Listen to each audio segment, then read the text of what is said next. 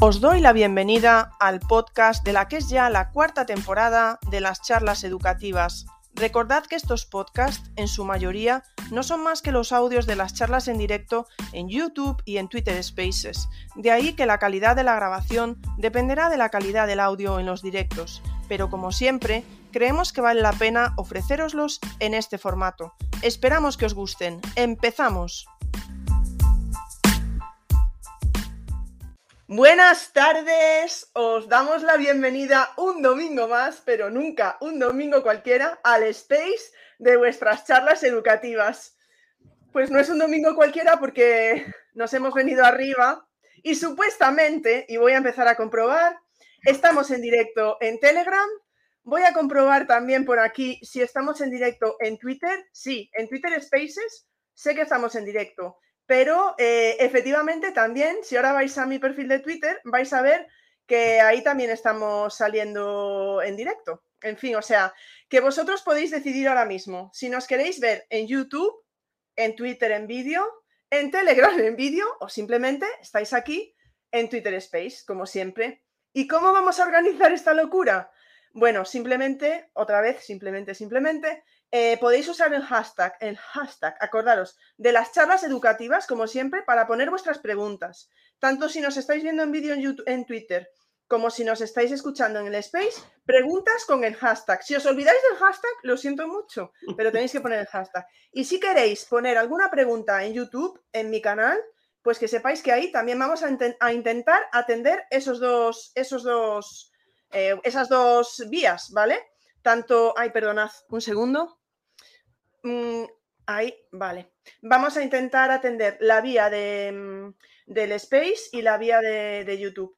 Eh, por favor, mm, también veo la gente que está por YouTube, si se nos escucha alguna, alguna de nosotras doble, nos lo decís, ya que estáis por ahí, porque creemos que hemos hecho todas las pruebas, ¿vale? Pero si escucháis ahí mal el sonido o algo, nos lo decís. Bueno, antes de nada, como sabéis siempre, noticias de las charlas educativas, simplemente os quiero adelantar que si creíais que ya lo habíamos visto todo, pues el miércoles vamos a estar con María José Más, que si, Salguero, ¿eh? que no me quiero olvidar del segundo apellido, que siempre ha estado en space ¿eh? y que el miércoles se estrena en, una charla y hablaremos de epilepsia, eh, que creo que era un tema que también teníamos pendiente y que puede resultar muy interesante.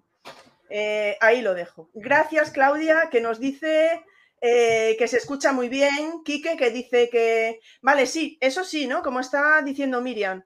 A ver, realmente eh, mejor que lo veáis por un solo.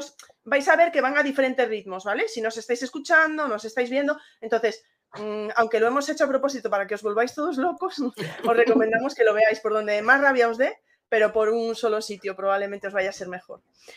Sin más, Paulina, Marta, mm, muchísimas gracias por estar aquí. ¿Por qué no hemos pasado pues un formulario para que hicieras preguntas, que hicierais preguntas antes o lo que sea? porque esto es una segunda parte que quedó pendiente. Cuando hicieron la, charla anterior de tres horas y media, pues la verdad no pudo haber muchas preguntas en directo. Entonces, ¿cuál fue la solución? Pues las preguntas en directo es lo que estamos haciendo hoy de alguna manera, las preguntas que no se pudieron hacer ese día. Pero si planteábamos preguntas mm, para que ellas las prepararan con, antelación y tal, es que volvíamos a lo mismo. O sea, yo creo que esta era la manera ideal de hacerlo. Y la verdad tengo que decir que Marta y Paulina se han ofrecido y hacer un preguntas-respuestas en directo no es fácil, porque no sabes por dónde puede venir, por dónde pueden venir las, preguntas. Así que, sin más, eh, aunque ya veo que hay alguna pregunta por ahí, ¿vale? Sí que, em, vale, quiero empezar por una cosilla. Eh, chicas, os quiero preguntar, ¿sabéis que hoy he sacado a propósito un debate dominguero que tiene que ver con las altas capacidades? Ya habíamos preguntado antes en las charlas educativas, pues si habías tenido alumnado de altas capacidades. Y hoy hemos dado un paso más, ¿no? Y hemos preguntado si te veías preparado o preparada para atender alumnado con, altas capacidades. Em, tengo que decir que han salido algunas respuestas eh, que ya hemos escuchado más veces y que vosotras habéis escuchado, como que hay otro alumnado a lo mejor que tiene prioridad para ser atendido, ¿vale? Es una de las respuestas así que, que se ha visto. O otra de las respuestas que se había visto era, ay, ahora se me ha ido. Bueno, me voy a quedar con esa por ahora y, me, y, si me viene os la digo, porque eran dos casos que quería comentar. Entonces, eh, no sé si queréis responder, ¿qué, es, podemos decir al profesorado que piensa eh, que hay otro alumnado que, puede necesitar más nuestra ayuda? ¿Qué les decimos? Chicas, la que, la que quiera de vos. Ah, bueno, recordad, tenéis eso, darle al. Recordad silenciar, ¿vale? Lo voy a hacer yo ahora mismo para cuando hablen las compañeras. Venga. Marta, Marta. Me dejas a mí primero. Sé que te gusta. No, esa sé que te gusta. Bueno, eh, ¿qué deberíamos de decirles? Pues que nos escucharan hoy, por ejemplo, para ver si, eh, bueno, cambian de, de idea o de opinión. Cuando se plantea algo de este tipo, como que hay unas necesidades por encima de otras, y sobre todo o en muchas ocasiones, eh, muchas veces coincide con los alumnos de alta capacidad, suelen ser los últimos a los que se atiende, a los que se da una respuesta educativa, incluso en muchas ocasiones a los, que, a los últimos a los que se identifica o se detecta, puesto que no es tan evidente eh, detectarlo o identificarlo en el aula como otras realidades en donde, eh, bueno, puede haber aunque también, bueno, obviamente esta respuesta con todos los matices que comprendéis que, da la brevedad, ¿no?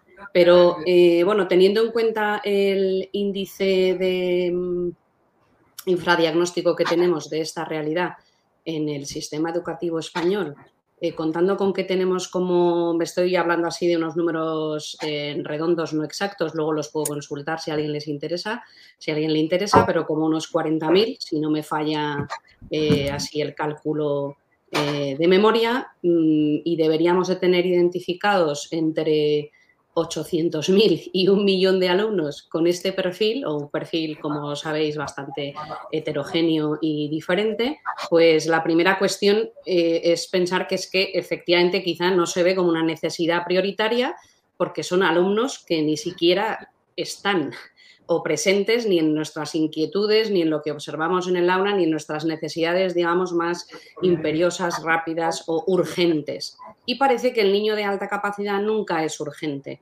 porque tiene recursos para adaptarse o valerse por sí mismo o recorrer muchos años en el currículo sin que en muchas ocasiones los docentes se den cuenta. Y entonces el primer freno a esto es no entender que los niños con alta capacidad son niños que tienen necesidades educativas asociadas a su perfil y que nos necesitan. Y si algunos de los que no o están conectados y nos están escuchando hoy no nos han escuchado en alguna otra ocasión, pues pueden ir a eh, bueno, escucharnos en otros mm, momentos en los que hemos hablado sobre esto para entender. Esta sería como mi primera reflexión. Para no quedarme solo yo con la palabra, pues le cedo el paso a Paulina y a ver qué otra eh, cosa quiere decir a esta primera pregunta tuya. Hola, bueno. Eh, bueno, alguien por ahí que me ha felicitado el cumpleaños de ayer, pues muchas gracias. El micro, Paulina, el micro. Es que te silencié yo porque se estaba escuchando. ¿Ya? ¿Ahora? Vale, bueno, lo primero agradecer que he visto por ahí alguna felicitación de cumpleaños, así como soy un año más vieja, más pelleja, ya lo sabéis. Pues, bueno, me controlo, me controlo. A ver, ¿Qué, está detrás, qué mentalidad, qué pensamiento hay detrás de una persona que dice tengo otras necesidades que cubrir?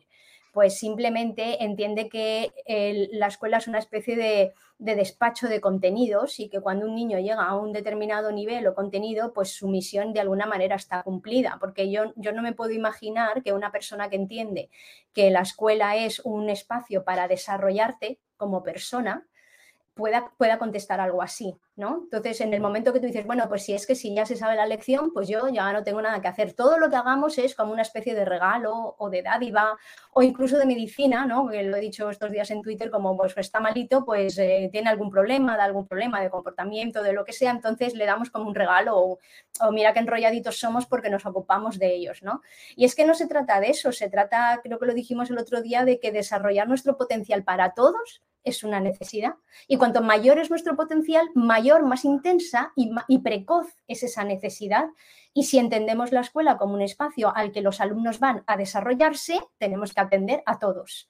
Que no sepamos o que no podamos o que haya otros condicionantes que nos restrinjan, estamos aquí para solucionarlo y para intentar dar algunas vías, pero, pero que nuestro punto de partida ya sea, yo los atiendo como, bueno, como si no lo necesitasen, como si fuera una especie de, regalo que damos eh, de buen enrolladitos, pues eh, bueno, que no lo digo por, obviamente seguro que, pero que entenderme que no es una, no es una cuestión de, venga, vamos a organizarnos para eh, darles una especie de recursos o de, o de espacios en los que puedan de alguna manera aprender otra, otro tipo de contenidos, porque es que no se trata de aprender otro tipo de contenidos, estamos hablando de una necesidad del ser humano, desarrollar nuestro potencial. Y ellos tienen un, un potencial que es cognitivo, por tanto el reto tiene que ser sus destrezas cognitivas todo lo demás mm, es em, píldoras o, cosas que hemos de alguna manera desarrollado, sobre todo desde la normativa, ¿no? que, han, empezado a crear una conciencia de cuáles son las necesidades educativas, generalmente em, eh, de espaldas a la investigación. O sea, no, no, dicen, bueno, vamos a investigar qué necesitan y en función de eso vamos a responder, sino que han dicho, bueno, vamos a ver mm, qué tenemos y qué les podemos dar no sé si me explico, pero yo creo que estamos ahora en un contexto normativo muy distinto y, en un contexto personal y social también muy diferente y eso nos da la oportunidad de, como digo yo, aprendiendo cómo desarrollar el talento de los más capaces, vamos a aprender cómo desarrollar el talento de todos y eso es la, lo bonito ¿no? de, de, este campo, lo interesante o lo apasionante, porque realmente nos da las claves de cómo responder a todo el alumnado. Bueno, una aclaración. Está bien que respondáis las dos, pero tampoco hace falta que las dos respondáis a todo. podéis, podéis dar una vuelta, ¿eh? Podéis decir, uy, estoy muy de acuerdo con Marta, estoy muy de acuerdo con Paulina. Pero bueno, me da la sensación de que sí que vais a responder las dos a todo. Bueno, yo lo dejo ahí como opción, ¿vale? Si alguna vez la queréis tener en cuenta. Yo quería hacer dos apreciaciones, Paulina. Eh, por un lado, a, esto que, a esto que comentaste, acordaros de silenciar el micro, ¿vale? Cuando no estéis hablando en el space. Em, eh, por un lado, creo que hay gente, ¿vale? Me da la sensación de que no diga, que no es que diga, trabajan solos. No, su apreciación es, hay otros que lo necesitan más. No tengo tiempo, no tengo recursos.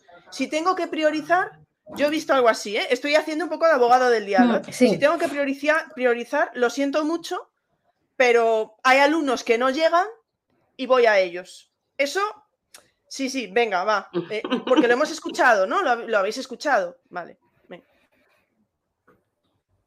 Vale, yo muy brevemente, a ver si con esto, que además fue una frase que utilicé hace poco, que creo que a alguien también le gustó mucho y, eh, la reprodujo por ahí, pues yo le diría que se preguntara como, em, como Carol Tomlinson eh, esto que me parece bastante interesante para que se reflexionara eh, sobre cómo entonces divido mi tiempo, los recursos o los pocos recursos que tengo, cómo me divido yo como docente para ser un catalizador eficaz que potencie al máximo el talento de todos mis estudiantes. Eso es lo que creo que deberían de plantearse, porque efectivamente tenemos poco tiempo, pocos recursos, a veces centros de muy difícil desempeño, muchos alumnos por aula. Hay muchas razones para, bueno, entender que uno pueda llegar a plantear, oye, es que yo no llego a más. Y yo le diría, vale, replantea esto como, como, no, como no llego, ¿no? Como no tengo recursos, como no tengo eh, pues algunos tengo que dejar de, atender. Decir, bueno, ¿cómo lo puedes hacer mejor o un poco mejor sin olvidarte de estos alumnos que también te necesitan? Y creo que ya el punto de partida será diferente. Por tanto, y ya he dicho que era, iba a ser breve, yo le diría que, mm, que de nuevo volviera a cuestionarse sus, y perdonarme, o sea, entendedme lo que quiero decir, ¿eh? Eh, como no sé si todo el mundo me está viendo físicamente por algún canal y solo escuchándome, quiero decirlo así, entrecomillado, sus excusas. Que sus excusas las cuestione, porque a veces en el fondo lo que hay es un prejuicio, una idea preconcebida incorrecta sobre qué es un alumno de alta capacidad y qué necesidades tiene. Y ya me callo. Paulina, no te tienes por qué quedar callada, ¿eh? O sea, si quieres decir algo más o... estoy de acuerdo en todo lo que ha dicho Marta. Bueno, eh, de todas maneras, voy a hacer otra apreciación. Paulina, que cuando hablaste de las necesidades cognitivas, puede ser que haya profesorado, y yo lo planteo desde mi ignorancia total, ¿vale? Que precisamente solo se esté planteando ese lado cognitivo y esté dejando de lado el lado emocional y social que también pueda necesitar el alumnado. Es decir, ah, mira, pues ya aprende solo la lección ya, y decir, y ahora le doy, como diría Rocío por ahí, fichas no, por favor. Pero aparte de que pueda hacerse eso de manera equivocada, puede ser que tampoco se esté teniendo en cuenta otras, em, no me sale, facetas de la vida que se están quedando atrás también. Vale, mira, el problema es que creo que de nuevo no, no, no entendemos la profundidad de determinadas cosas. Es imposible cuando uno desarrolla su potencial y por tanto está construyendo aprendizaje desde el desarrollo de sus destrezas cognitivas, es decir, descubrimiento, imaginación, creatividad, está al mismo tiempo construyendo un sentimiento de competencia positiva, al mismo tiempo construyendo una autoestima positiva, al mismo tiempo logrando un desarrollo social y emocional equilibrado. Todo lo, todo lo, demás, o sea, cuando, cuando lo único que estamos es que nosotros le damos contenidos, resuelve una fecha y llega a un nivel que es el que nosotros hemos de alguna manera planteado o programado, incluso cuando hacemos aula multinivel y decidimos tres niveles, ¿no? Pues los unos vais a hacer esto, otros vais a hacer esto, siempre que es el docente el que está decidiendo cuál es el nivel de, de complejidad que el alumno va a cometer en cada momento, cuál es el enfoque, incluso cuál es el tipo de resultado, el tipo de producto final que me va a devolver, estoy limitando el desarrollo de su potencial y por tanto estoy limitando su desarrollo personal y, todo es un pack, o sea, uno se desarrolla emocional y socialmente de forma equilibrada cuando su potencial o sus necesidades de desarrollo potencial están siendo alimentadas o están siendo retadas, mejor dicho.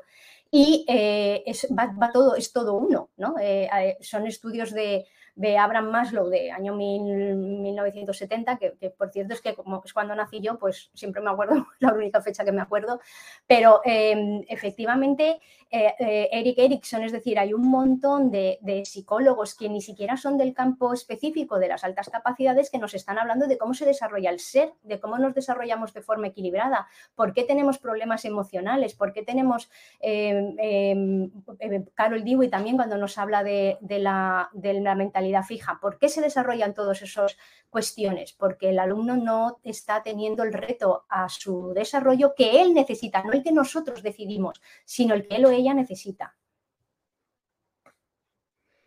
Bueno, muchísimas gracias. Es que estaba también fijándome que no sé si se está viendo bien en Twitter, pero bueno, ya es algo que no puedo controlar si se está reproduciendo bien o no. Antes de pasar a las preguntas que ya hay, ya me he acordado de la otra cuestión que salía en el debate dominguero. Y es que también salían eh, alguna familia, eh, bueno, eran docentes también, pero eran familias que decían, eh, a mí me han dicho de hacer las pruebas y yo nada, las pruebas no, porque así sigue con sus amigos, así no hay cambios, vive mejor. Mm, opinión a este respecto. Venga, dale. ¿Yo o tú? Cualquiera de las dos, cualquiera de las dos. Marta, Marta, Marta. Ah, yo, yo. Eh, vale, Paulina, no se te está escuchando. Claro, bueno, Paulina me, lanza la pelota a mí. Eh, ¿Qué le diría? La pregunta es: ¿qué le diría a esa familia o a esos padres que dicen que mejor dejarlo estar, eh, Ingrid? ¿Entiendo bien? Mm, bueno, comprendería su razonamiento, probablemente está hecho desde el miedo, eh, probablemente desde el conocimiento quizá no completo o profundo de lo que verdaderamente supone o significa tener un niño con alta capacidad. Es posible que haya ahí ideas preconcebidas de nuevo, perdonar que vuelva otra vez al pero es que creo que este es un punto de partida muy importante. Uno tiene que, eh, lo primero de todo, pensar eh, qué sabe sobre esto, eh, ser consciente de lo que sabe y lo que no, y probablemente lo primero, construir una buena idea sobre de lo que estamos hablando. Y entonces, en muchas ocasiones, los padres que evitan eso, lo evitan pensando o poniendo en primer lugar su miedo, su desconocimiento, su inquietud por que si lo identifican le van a poner una y vuelvo a poner comillitas, una etiqueta, o le van a después hacer diferente, van a acusar más con el resto de sus compañeros la diferencia. Yo lo que quiero es que mi hijo sea normal. Esto es lo que escucho muy habitualmente desde que he empezado en la, bueno, desde hace muchos años, son muchas familias eh, y es bastante habitual encontrarse este sentimiento y, hay que comprenderlo y lo que tenemos es que acompañarles a que entiendan eh, qué pasa si no evaluamos ni detectamos y diagnosticamos esta realidad de manera temprana y qué ocurre si lo hacemos y lo hacemos bien. Muchas veces son eh, fruto del miedo y del desconocimiento y, y, lo que quieren es evitar consecuencias negativas de la mala gestión o probablemente del mal diagnóstico o la mala etiqueta o la gestión administrativa que se haga de esto, ¿sí? Y entonces es razonable entender que eso lo puedan poner encima de la mesa y lo que necesitan es que alguien los asesore y los acompañe bien, lo que necesitan es, bueno, pues una guía y un acompañamiento y sobre todo les diría que, bueno, reflexionaran eso, lo hicieran cuando estuvieran preparados, pero que pensaran en el bien de su hijo, porque todos los padres lo que quieren es el bien para su hijo, para su hija, y mm, privar a un alumno de conocerse, de conocerse mejor, de conocerse en un momento oportuno o más adecuado, de no tener que hacerlo en la etapa adulta. Fijaros cuántos años podríamos, esto no quiere decir que, que lo hagamos de manera temprana no tengamos otros retos educativos que abordar, que los va a haber, porque esta es una realidad con retos que van acompañados, porque esto es un proceso y por tanto, como es un proceso de desarrollo personal, eh, ¿no? De su propio talento y, no solo como hablaba Paulina, cognitivo, pues es privarles de una mm, información y, un conocimiento propio eh, muy relevante, porque si uno no se conoce, ¿cómo se va a hacer cargo? ¿Cómo va a poder saber qué decisiones querrá tomar? Luego podrá tomar las que quiera, ¿sí? A veces no lo hacemos o los padres tienen este miedo pues porque no están bien orientados o asesorados o porque cuando van a buscar una información o una consideración por parte de la escuela reciben una información que no les acaba de convencer, pero no saben muy bien por qué. Y como hay muy poco conocimiento, como hay muy poco, em, bueno, incluso cultura, ¿no? De, ni siquiera de evaluar de manera sistemática las capacidades de nuestros alumnos y escolares, si de manera sistemática, natural, de una manera natural, conociéramos el perfil de nuestros alumnos, no necesitaríamos, en el fondo, poner o lo que unos llaman el etiquetar o ponerles un... ¿sí? Eso no quiere decir que no necesitemos evaluar sus perfiles. Y aquí ya paso palabra. No, le iba a dar paso a Paulina, pero primero, bueno, decir que Miriam, nuestra Miriam Monreal estaba por YouTube precisamente diciendo si las familias tenían miedo por las etiquetas. Y no sé, Paulina, ahora te paso el micro, que supongo que querrás comentar algo de este tema pero eh, cuando estaba hablando Marta me venía a la mente que es como cuando te, notas algo mal, que no, obviamente esto no es malo, pero dices, bueno, no voy al médico, a ver si se me pasa solo. Y porque no vayas a mirártelo, o sea, va a seguir ahí. Entonces me refiero, ¿no? Cuanto antes se sepan las cosas, pero bueno, Paulina, venga, te dejo a ti que yo era una tontería.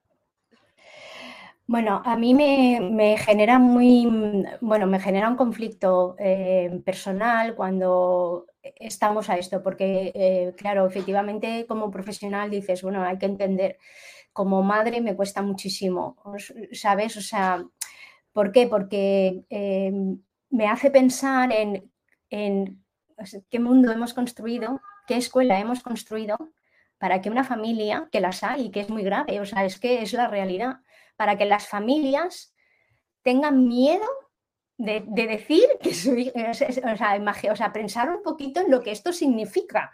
O sea, que, significa que tienes que esconder que tu hijo tiene un desarrollo cognitivo pues que está por encima de la media, porque hemos construido una escuela en torno a una media y todo lo que se salga de una media lo convertimos en un problema. Y creo que además justamente es que hace dos semanas me parece que, he escrito un post sobre esto porque, porque precisamente estaba en unas jornadas y veía un montón de, colegios ¿no? que traían, eh, bueno, pues presentaban sus actividades, etcétera. Y yo estaba reflexionando y diciendo, no es que estuvieran mal, entenderme, sino estaba reflexionando diciendo, bueno, ¿y por qué tenemos que hacer esto como algo extraordinario? Es que esto tendría que ser el aula ordinaria, porque ¿qué hay aquí que un alumno eh, no pueda, o sea, que, no se necesita una inteligencia superior para, hacer lo que se estaba planteando, ¿no? Ni para hacer lo que, lo que hacemos en muchas... Em, en muchos casos en, algunos eh, eh, entornos, ¿no? Em, e, estamos convirtiendo algo que debería ser natural, que la escuela fuera un centro para el desarrollo del talento de todos los niños, en algo extraordinario y en algo que casi, casi hay que hacerlo, pero poquito bueno, perdonadme un poquito la ironía, ¿vale? Eh, yo eh, entiendo todas las circunstancias, no se trata de eso, pero se trata de ponerme un poquito, entonces has dicho, me hago del abogado del diablo, ¿vale? Yo me pongo un poco en el papel de esas madres que, las he tenido muy cerca porque he sido madre, he tenido a mis niños, he visto más niños, he dicho, venga, mm, anímate y tal, y, bueno, se han escondido detrás de donde han podido. Y, y, claro, te hace, dices, bueno, ¿dónde estamos? ¿Dónde vivimos? O sea, ¿por qué las madres o por qué las familias tienen miedo de decir en el colegio que creen que su hijo eh, podría avanzar más, que creen que a su hijo se le queda corto el reto que se le ofrece en el colegio, que creen que su hijo necesita quizá acelerar o que necesita otro tipo de, entorno educativo? ¿no? no me gusta hablar em, de sacarlo a la enriquecimiento porque como, como os digo, em, eh, tenemos, eh, a ver si tenemos un ratito de hablar de, qué estamos haciendo ¿no? en los espacios, pero es que no se trata de que una hora a la semana lo saque y con eso parece que he cumplido. Es que el problema es eso, que, hemos, que lo hemos, venga, pues vamos a organizarnos y le sacamos una hora que está muy bien, que está genial, que no hay que quitarlo, pero que no, que es que eso no es, como dices tú, si yo tuviera una enfermedad no vale con que me tengas todo el tiempo tratándome de una manera y luego una horita a la semana pues me trates como yo necesito. Es que no, ese, ese, aspecto extraordinario que le estamos dando a la respuesta educativa es lo que de alguna manera tenemos que ser más valientes y tenemos que aprender porque es verdad que a lo mejor aquí recién estamos ahí, pero vamos muy por detrás de la investigación y vamos muy por detrás. Hemos perdido ya ese, momento, eh, en mi opinión. ¿eh? Yo creo que hemos perdido el momento de hacerlo de forma excepcional o extraordinaria. Ya ha llegado el momento de, hacerlo dentro del aula y de convertir nuestras aulas de 9 a 5 de lunes a viernes en aulas de desarrollo del talento para todos los niños. Y, es un modelo que, Marta lo, eh, seguro que nos habla de él, el modelo Sender Rensuli, que que, sintetiza un montón de ideas que han habido por, distintos eh, bueno, pues pedagogos y propuestas, desde aprendizaje basado en el pensamiento, en retos creativos, la especialización, o sea, el, sacar los entornos profesionales, el trabajar feed forward y feedback para darles herramientas para que sus capas, su logro llegue más allá, ¿no? Entonces, eso es una sintetización o una Em, una forma de, agruparlo todo ¿no? y, de, presentártelo como, como, un marco en el que tú puedes eh, estructurar cada una de, las fases, digamos. Eh, bueno, tampoco serían fases porque va todo fusionado, ¿no? Pero, pero que te da esa visión probado en un montón de centros educativos de distintos contextos, no, no podemos decir que no funciona. Simplemente tenemos que aprender a utilizarlo bien y aplicarlo a nuestras aulas. ¿Adaptado a tu entorno? De acuerdo. ¿Adaptado a tus recursos y a tus capacidades? De acuerdo, pero con ese espíritu. Te ríes porque me extengo mucho, ¿no? No, no, no, no, me río porque también se estaba riendo Marta. A ver si me vais a echar la culpa a mí aquí ahora de todo, pero ah, bueno, vamos a ver. Con Marta a saber por qué se ríe. Dos cosas. Primero, si hay alguien que nos estuviera viendo en Twitter, me da la sensación de que no se, está, no se está viendo, no lo sé. Entonces, por favor, si hay alguien que nos esté viendo en Twitter, no me estará escuchando ahora mismo, da igual, pero que sepáis que si queréis vernos tenéis Telegram y tenéis YouTube, ¿vale? O sea, ya más cosas no podíamos. Voy a hacer un par de comentarios, no para que los comentéis como comentarios, y voy a pasar ya a la primera pregunta que tenemos, ¿vale? Con el hashtag de las charlas educativas y hablando de lo que estábamos hablando ahora, Pilar eh, nos ha puesto, la realidad del aula es que son discriminados. Yo evito darle protagonismo a las actividades porque sus respuestas brillantes son siempre acompañadas de risitas incómodas por parte de los demás. Eh, nos lo dice Pilar como profesora Y Rusé, eh, como madre, espero haberlo dicho bien, Rusé, dice, con mi hijo lo único que he pedido en el cole es que pongan el informe en su ficha para que los próximos profes sean conscientes, pero el, enriquecimiento lo hacemos en casa. Dejo esos dos comentarios ahí, ¿eh? Vale, ahora, pero voy a pasar a una pregunta que hay y nos dice música y primaria. Cuando no se está por la labor, poco se puede decir. Em, y por favor, no son siempre eminencias. Dicho lo cual, ¿qué sería lo primero a trabajar con las altas capacidades con fracaso escolar? ¿Qué hacer cuando tenemos a un alumno, a una alumna con altas capacidades que eh, tiene fracaso escolar? Venga, Paulina, micro. Vale. Los niños con altas capacidades eh, tienen fracaso escolar por eh, dos circunstancias principalmente. Bueno, quitando que no tuvieran doble excepcionalidad o, alguna otra circunstancia, pero vamos, en, general. Una, porque la primaria, la falta de reto en primaria no les ha permitido desarrollar lo que se llaman estrategias de aprendizaje. No saben afrontar el proceso de aprender y han desarrollado una mentalidad fija. Creen que, que, que tener un don o que tener esa mayor inteligencia es saber las cosas sin que nadie te las explique, sin atender, sin esforzarte, sin trabajar y por eso no lo hacen y no saben hacerlo. O bien son, eh, sus respuestas son tan divergentes que los profesores no las entienden. O una combinación de las dos cosas que también se, suele dar. ¿A qué me estoy refiriendo? Niños que en primaria son capaces de resolver el mínimo común múltiplo sin hacer una, factorización. Niños que, que, responden a las preguntas por, por mera lógica no estudian, no, no hacen un esfuerzo. Por eso estamos constantemente diciendo, es necesario que el nivel de reto y de complejidad que el aula ordinaria le ofrece esté a la altura de su capacidad. A la altura de su capacidad no quiere decir algo que resuelve de inmediato, todo lo contrario. Es algo que le obliga a ponerse en, esa, en ese rol de aprendiz, que me tengo que esforzar para comprender, que no me vale con, ah, vale, esto lo que me está diciendo la profesora, junto dos y dos y pan y, un poco de imaginación y un poco de relacionar ideas y lo he resuelto. Que, que hasta qué punto se entiende eso no lo, no lo sé, no lo sé hasta qué punto, pero eh, a mí me resulta muy evidente cuando eh, tengo ya sabéis que hago talleres con muchos niños con altas capacidades y es que em, yo, yo eh, una de las cosas que doy es marketing y el nivel que damos es universitario. Y es que hay niños que digo, madre mía, si es que yo, por más que suba el nivel, es que cuando yo voy, tú has vuelto 20 veces.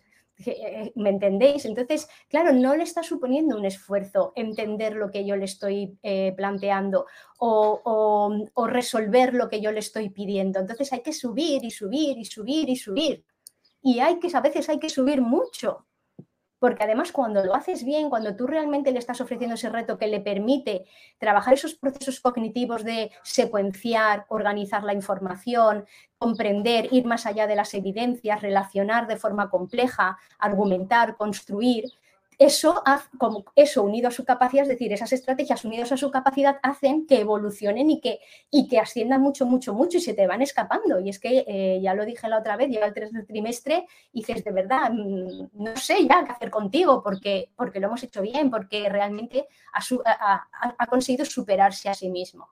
Entonces, es increíble la cantidad de niños que llegan a secundaria con altas capacidades y que no saben resolver una ecuación porque de pequeños veían el resultado, veían el resultado literalmente. O sea, es que es empezar a leer el enunciado da 7. Pero bueno, ¿cómo sabes que da 7? Da 7. Y tú lo haces y dices, pues es verdad, da 7. ¿Vale? ¿Por qué? Porque lo ven, eso, es algo que no es magia ni es eh, extraterrestre, es simplemente velocidad de procesamiento unida a una capacidad de racional muy rápida y ellos no son conscientes de sus procesos. Le pasaba a Tesla y le, pasado, le pasaba a muchas personas que cuando lees su biografía lo, están contando. Es una intuición que también es un rasgo de la inteligencia. Y entonces cuando llegan a secundaria están esperando que esa solución les aparezca. Yo siempre se lo digo a los niños, digo, chicos, cuando la solución no aparece hay que aprender a ir a por ella.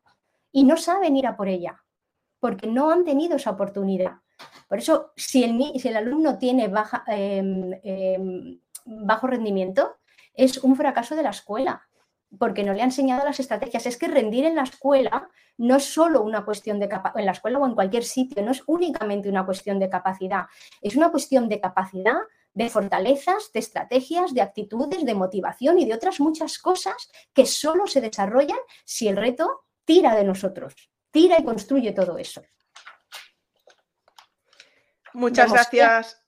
Vale, muchas gracias, Paulina. Me mosquea que os riáis mucho cuando hablo yo. ¿Por qué os reís No, no, no, yo, que no, que no, que, pero bueno, que, yo no, que no nos estamos riendo, o sea, yo desde luego no me estoy riendo, ¿eh? pero vamos, o sea, en fin, que nos está viendo aquí la gente en YouTube, que no, que no me estoy riendo, yo estaba escuchando. Eh, Marta, ¿querías comentar algo? A ver, yo me río porque quiero hablar y Paulina no me deja. No, yo creo que ha contestado ella muy bien. No voy a, matizar lo que ella muy bien ha, contestado, pero sí me sugería, por si le puede ayudar a alguien, entender, eh, y quizá ya no ni siquiera en clave de altas capacidades, para esto no habría que entender de altas capacidades ni cómo funcionan los alumnos, sino entender cómo funciona eh, dos variables importantes en los alumnos, ¿no? las personas, que son la capacidad y el reto. Eh, no me hagáis pronunciarlo porque probablemente lo haré mal, pero sabéis, hay un autor eh, que es ruso, si no me equivoco, que habla del flow y qué ocurre cuando el nivel de capacidad y de reto no está alineado. Es decir, cuando hay mucha capacidad y poco reto, lo que se produce en el alumno es aburrimiento. Y lo que ocurre cuando hay habilidad y excesivo mm, reto, hay frustración o se produce frustración. Por eso lo que hay que hacer es este equilibrio, este match perfecto entre la capacidad de nuestros alumnos, sus características y sus posibilidades de aprendizaje y el reto, el planteamiento de eh, ¿no? Eh, enseñanza-aprendizaje que esté haciendo con mi alumno. Y lo que tenemos es que conseguir este flujo, ¿no? este flow donde hay momentos en los que el alumno tiene que hacer un ejercicio eh, para mm, trabajar su tolerancia a la frustración que muy conocido por los papás muchas veces que tienen que gestionarlo en casa principalmente cuando los niños llegan de la escuela y explotan, eh, porque ¿no? emocionalmente están haciendo un, un ejercicio de autocontrol muy grande en la escuela y muchas veces los docentes no se dan cuenta porque son niños que se adaptan, cumplidores, muy perfeccionistas. Y este, esta capacidad que tenemos que desarrollar también en nuestros alumnos de alta capacidad, valga la redundancia, que es la perseverancia en el trabajo. Es decir, esta capacidad para eh, mantenerse eh, concentrado, eh, activo, interesado, para desarrollar esas estrategias que Paulina hablaba. Por, tanto, es que ya ni siquiera diría, ni siquiera haría falta, aunque sí, entender sobre las altas capacidades. Es que si descubriéramos esto, diríamos, anda, caramba, pues estas variables también ocurren y de manera muchas veces mm, muy acusada en los niños con alta capacidad. Cuando los alumnos tienen alta capacidad y su exigencia en la escuela, es decir, lo, que hay que entender, y ya me voy a callar para esta pregunta, es muchas ocasiones eh, el alumno de alta capacidad fracasa porque no nos hemos dado cuenta previamente de que ahí había algo que había que gestionar diferente. Y es que hay que entender que la escuela ordinaria, con el currículo ordinario, no cubre las necesidades de los niños con alta capacidad. Ahora, ¿para todos del mismo modo? No. En función de sus características, su perfil y su grado, pues para unos cubrirá más y para otros menos. Unos irán más rápido y otros menos rápido. No sé si me explico, pero eh, es que si dejamos fuera eh, las características principales de los niños con alta capacidad y no las entendemos con arreglo a lo que tienen que hacer de manera ordinaria, pues aquí es donde se produce el problema y, por eso eh, pueden aparecer problemas de fracaso escolar. Cuando, y, había dicho que iba a terminar, pero voy a decir la última cosa que se me sugiere mientras hablo. Y cuando asociamos capacidad o alta capacidad más bien con alto rendimiento, ya tenemos el problema servido porque creemos que un niño con alta capacidad es un niño que tiene alto rendimiento. Probablemente esto sí, que es algo que se ha ido, bueno, pues eh, mm, intentando que este mito no, eh, bueno, pues que se aclarara, pero la realidad es que hay otros mitos muy persistentes y otros nuevos que se generan. Intentando solucionar unos, aparecen otros, con lo cual pues tenemos, bueno, algunas problemáticas que tenemos que resolver. Y ya me callo para que podamos ir eh, resolviendo. Hay muchísimas preguntas, por cierto, en YouTube. Ingrid, no sé si nos dará tiempo a contestar alguna, pero bueno, ahí voy, te doy paso. Bueno, a ver, llevamos tres cuartos de hora, hemos contestado una. Yo creo que vamos bien, o sea, yo creo que vamos bien, ¿eh? Pero bueno, nada, yo no voy a contestar, pero 10 mm, minutos, yo no voy a... No, no, pero bueno, a ver, que vosotras veréis, en fin, mm, vale.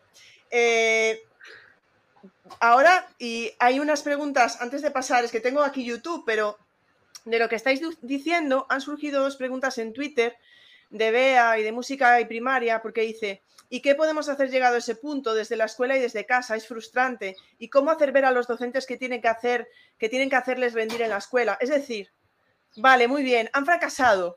O sea, llegamos eh, y suspenden todo en segundo de la ESO. Bueno, todo no creo, pero bueno, que suspenden asignaturas en segundo de la ESO, lo que sea. ¿Qué se hace llegado a ese punto? ¿Cuál es el siguiente paso que hay que dar? Brevemente. Vale, espera. Hay que enseñarles a aprender. O sea, claro, no han desarrollado esa estrategia. ¿Qué es eso de enseñar a aprender? Pues escuchar y tomar apuntes.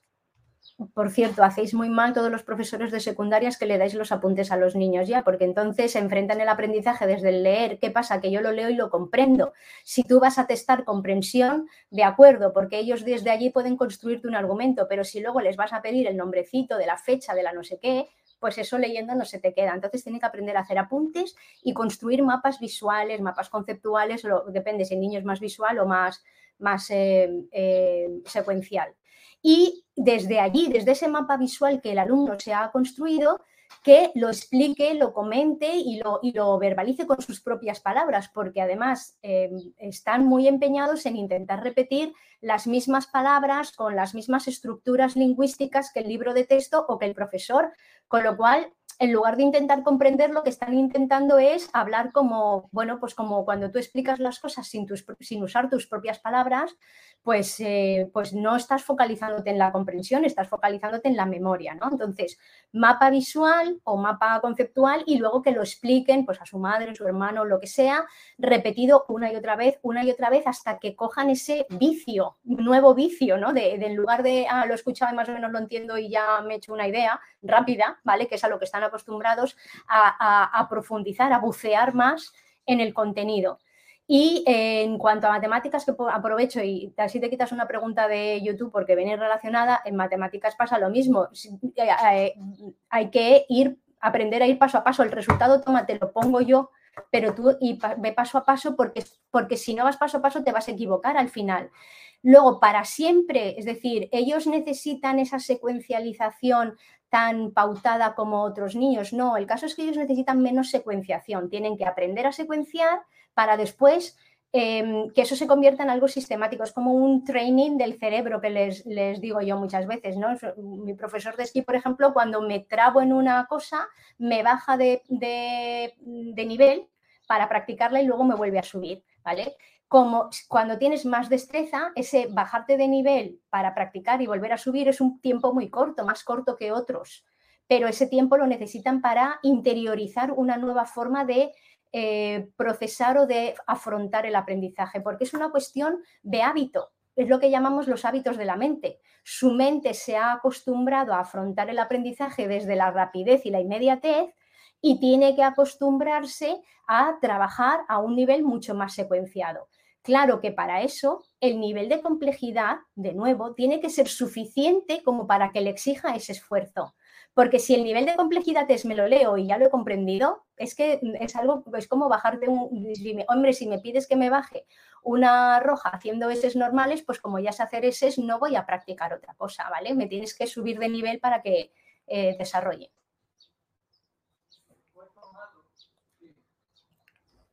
Vale, y yo eh, además de lo que ha dicho Paulina, de manera muy breve, añadiría también que cuando un alumno está en esa situación de fracaso escolar, generalmente suele estar en una situación eh, emocional eh, y su percepción de sí mismo y de su competencia y de sus capacidades para aprender están bastante dañadas. Em, yo, además de enseñar esas estrategias, que desde luego, sin lugar a dudas, es crucial, antes es muy probable que hay que hacer unos eh, fases anteriores porque es probable que el alumno ni siquiera esté receptivo ni preparado para eso que sin lugar a dudas hay, que hacer. Hay que adaptar el reto, enseñarles estrategias, pero eh, un paso eh, fundamental, creo, o, principal es de cara pensando en las familias, ¿no? En, el, en, la guía, en el acompañamiento, incluso en el orientador que pueda estar guiando bien a ese alumno o el propio docente. Eh, hay que eh, ver cuáles son las causas de ese fracaso, si efectivamente es por falta de hábito y de eh, estrategias de aprendizaje y todo lo que ha explicado Paulina, y habría que revisar ahí si ese alumno ha comprendido bien o le han explicado bien qué supone su perfil, porque entiendo que estamos hablando de un alumno de alta capacidad que ha fracasado, es decir, perdona, o sea, vuelvo otra vez a poner las eh, comillitas en los que me estén viendo en YouTube lo saben, los que me escuchen en el Space, pero este alumno ha llegado a una situación de fracaso y está ahora mismo, no entiende cuáles son las reglas del juego y no entiende por qué ha fracasado. Si se supone que era muy listo o muy capaz o muy inteligente o lo que le hubieran dicho, ahí habría que revisar primero probablemente qué concepción se le ha dado y tiene de las altas capacidades. Si le dijeron tú eres de alta capacidad, y por tanto no vas a tener que hacer muchas cosas por el camino o probablemente no le dijeron ni siquiera qué tenía que hacer, se crearon unas expectativas o un, sí, y, él transitó por los cursos pues de aquella manera, pero no entendió qué es lo que había pasado ahí. Creo que para que ese alumno se haga cargo y además reconstruyamos de alguna manera su autoconcepto, su autoestima, eh, su percepción como aprendiz y qué supone sus capacidades y qué otros factores entran en juego en la capacidad. Que entienda que el potencial y la capacidad es un ingrediente, pero hay muchos otros que hay que poner en juego y que, por supuesto, el reto y las estrategias, como explicaba Paulina, eh, son fundamentales. Así que yo creo que esto es por si da alguna pista o alguna idea a las familias que están pasando por esa situación dolorosa, muy frustrante, que muchas veces ni siquiera entienden por qué está en ese punto.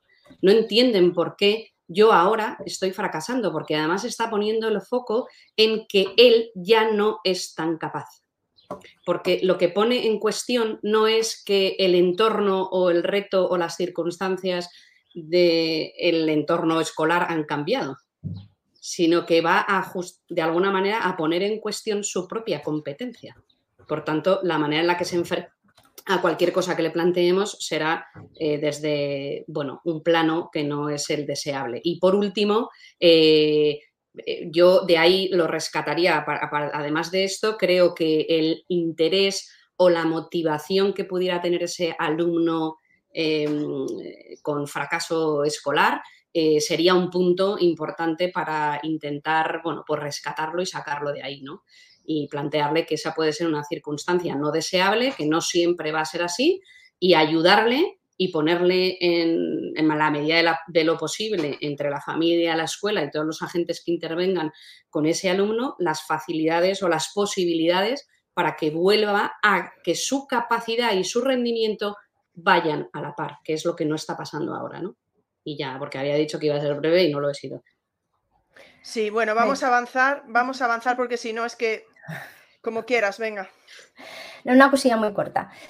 Muchas veces, o sea, es, verdad que hay muchas cosas que, vale, pues el alumno, hay que trabajar en el alumno, pero también hay muchas cosas que hay que trabajar en, en, los propios docentes, porque también ellos tienen bajo rendimiento porque no le encuentran significado a lo que están haciendo en el aula no le encuentran sentido. Dices que aquí lo único que hacemos es aprender y repetir, aprender y repetir. Y están dando eh, la energía desde, y la fotosíntesis y las tres R's desde primero de primaria hasta primero de bachillerato.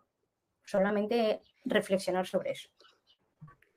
Bueno, vamos a ver si avanzamos. Yo creo que a ver si intentamos que a lo mejor llegue una de vosotras para contestar cada pregunta, porque no hemos empezado con las preguntas de YouTube y hay muchísimas. Yo lo digo también por, por todos, ¿no? Porque si no nos vamos a ir a las 4 a las 5 horas y bueno, los móviles no aguantan, desde luego. Eh, no voy a mirar tampoco los comentarios que estáis dejando, que son muy buenos. Tenemos aquí a José Blas que dice, lo que estamos hablando es de la buena enseñanza. Y esa buena enseñanza, como estáis diciendo vosotras, sirve para todos, está diciendo él. Voy a pasar alguna pregunta de YouTube y voy a plantear dos de golpe, ¿vale? Para ver si avanzamos un poco más. Tenemos una pregunta, también tendremos que hacer un, decir, pues si hay una, persona que pregunte ocho, pues a lo mejor no podemos hacer las ocho de la misma persona. Entonces tenemos a Ima que dice, primera pregunta, el DUA intenta evitar las barreras que se encuentra el alumnado. En el caso de las altas capacidades, si el profesorado no conoce el perfil de este alumnado, ¿cómo se pueden detectar esas barreras? Y si no se detectan esas barreras, ¿cómo tener en cuenta las soluciones? A ver, esta pregunta es para José Blas, por favor. Mm, mm, no, yo creo que vosotras podéis contestar porque si ya Vamos a ver, no. era una broma. Vamos a ver. Es que yo, a ver si no estamos. A ver, el DUA es un marco que nos, nos dice que eh, tenemos que eh, mm, plantear algo en el aula que tenga en cuenta, o sea, que, que no sea solo para un tipo de alumnos, un tipo de nivel, un tipo de reto, que tenga en cuenta todo. Entonces, no entiendo, la verdad es que no entiendo la pregunta, porque ¿de qué barreras estamos hablando si el DUA es la eliminación de barreras? Vale, pues hasta ahí la aportación de Paulina. Mm, Marta. Sí, yo brevemente creo, creo que sí que lo entiendo, porque eh, Inma plantea ¿no? este marco del DUA y, se plantean las barreras que nuestros alumnos eh, pueden encontrar. Y claro, es difícil si no sabemos cuáles son las necesidades de nuestros alumnos con alta capacidad, detectar las barreras. Es fácil detectar cuál es la barrera de una persona que va en silla de ruedas, una persona que necesita gafas, una persona que necesita un lenguaje alternativo, un alumno. Cuanto mayor conocimiento hay sobre el perfil del el alumno y de su necesidad, pues más fácil puede ser detectar barreras en nuestro contexto, en nuestra aula, en nuestra manera de... Entonces yo diría que, bueno, por, si he entendido bien, que me parece que iba por ahí la pregunta de Inma, aunque entendiendo la reflexión que está haciendo eh, Paulina, pero creo que Paulina estás mucho más allá. Hay gente todavía eh, que no sabe qué es el DUA. Eh, bueno, y cierro paréntesis y cobillitas y que nadie me diga nada. Probablemente todos los que nos están escuchando hoy o nos escuchen lo saben de sobra, ¿no? Pero creo que por ahí va la, la pregunta, Inma. Yo diría que la principal barrera y, bueno, eh, luego habría aquí matices, pero por ser breve, la principal barrera creo que es el propio currículo y cómo se desarrolla. Es decir, la inflexibilidad del propio currículo ordinario y no eh, hacer ajustes ni adaptaciones al propio alumno, eso lo enlata, lo frena, lo, le dificulta poder desarrollarse al ritmo que él necesita. ¿no? Ya. Voy a pasar alguna pregunta que hace menciones a autores concretos, o bueno, no me, no me refiero a Rensuli, ¿eh? Pero voy a pasar alguna pregunta que si no, luego la podéis plantear en Twitter.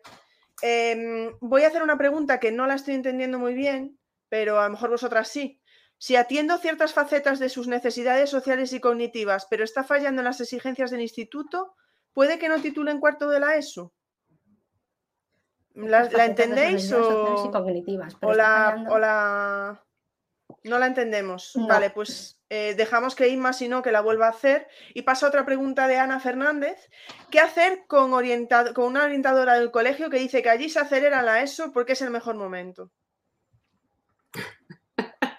Cualquiera de las dos, ¿sabes? Pues aplicar, aplicar la ley, ya está. Es que la orientadora no dicta las normas.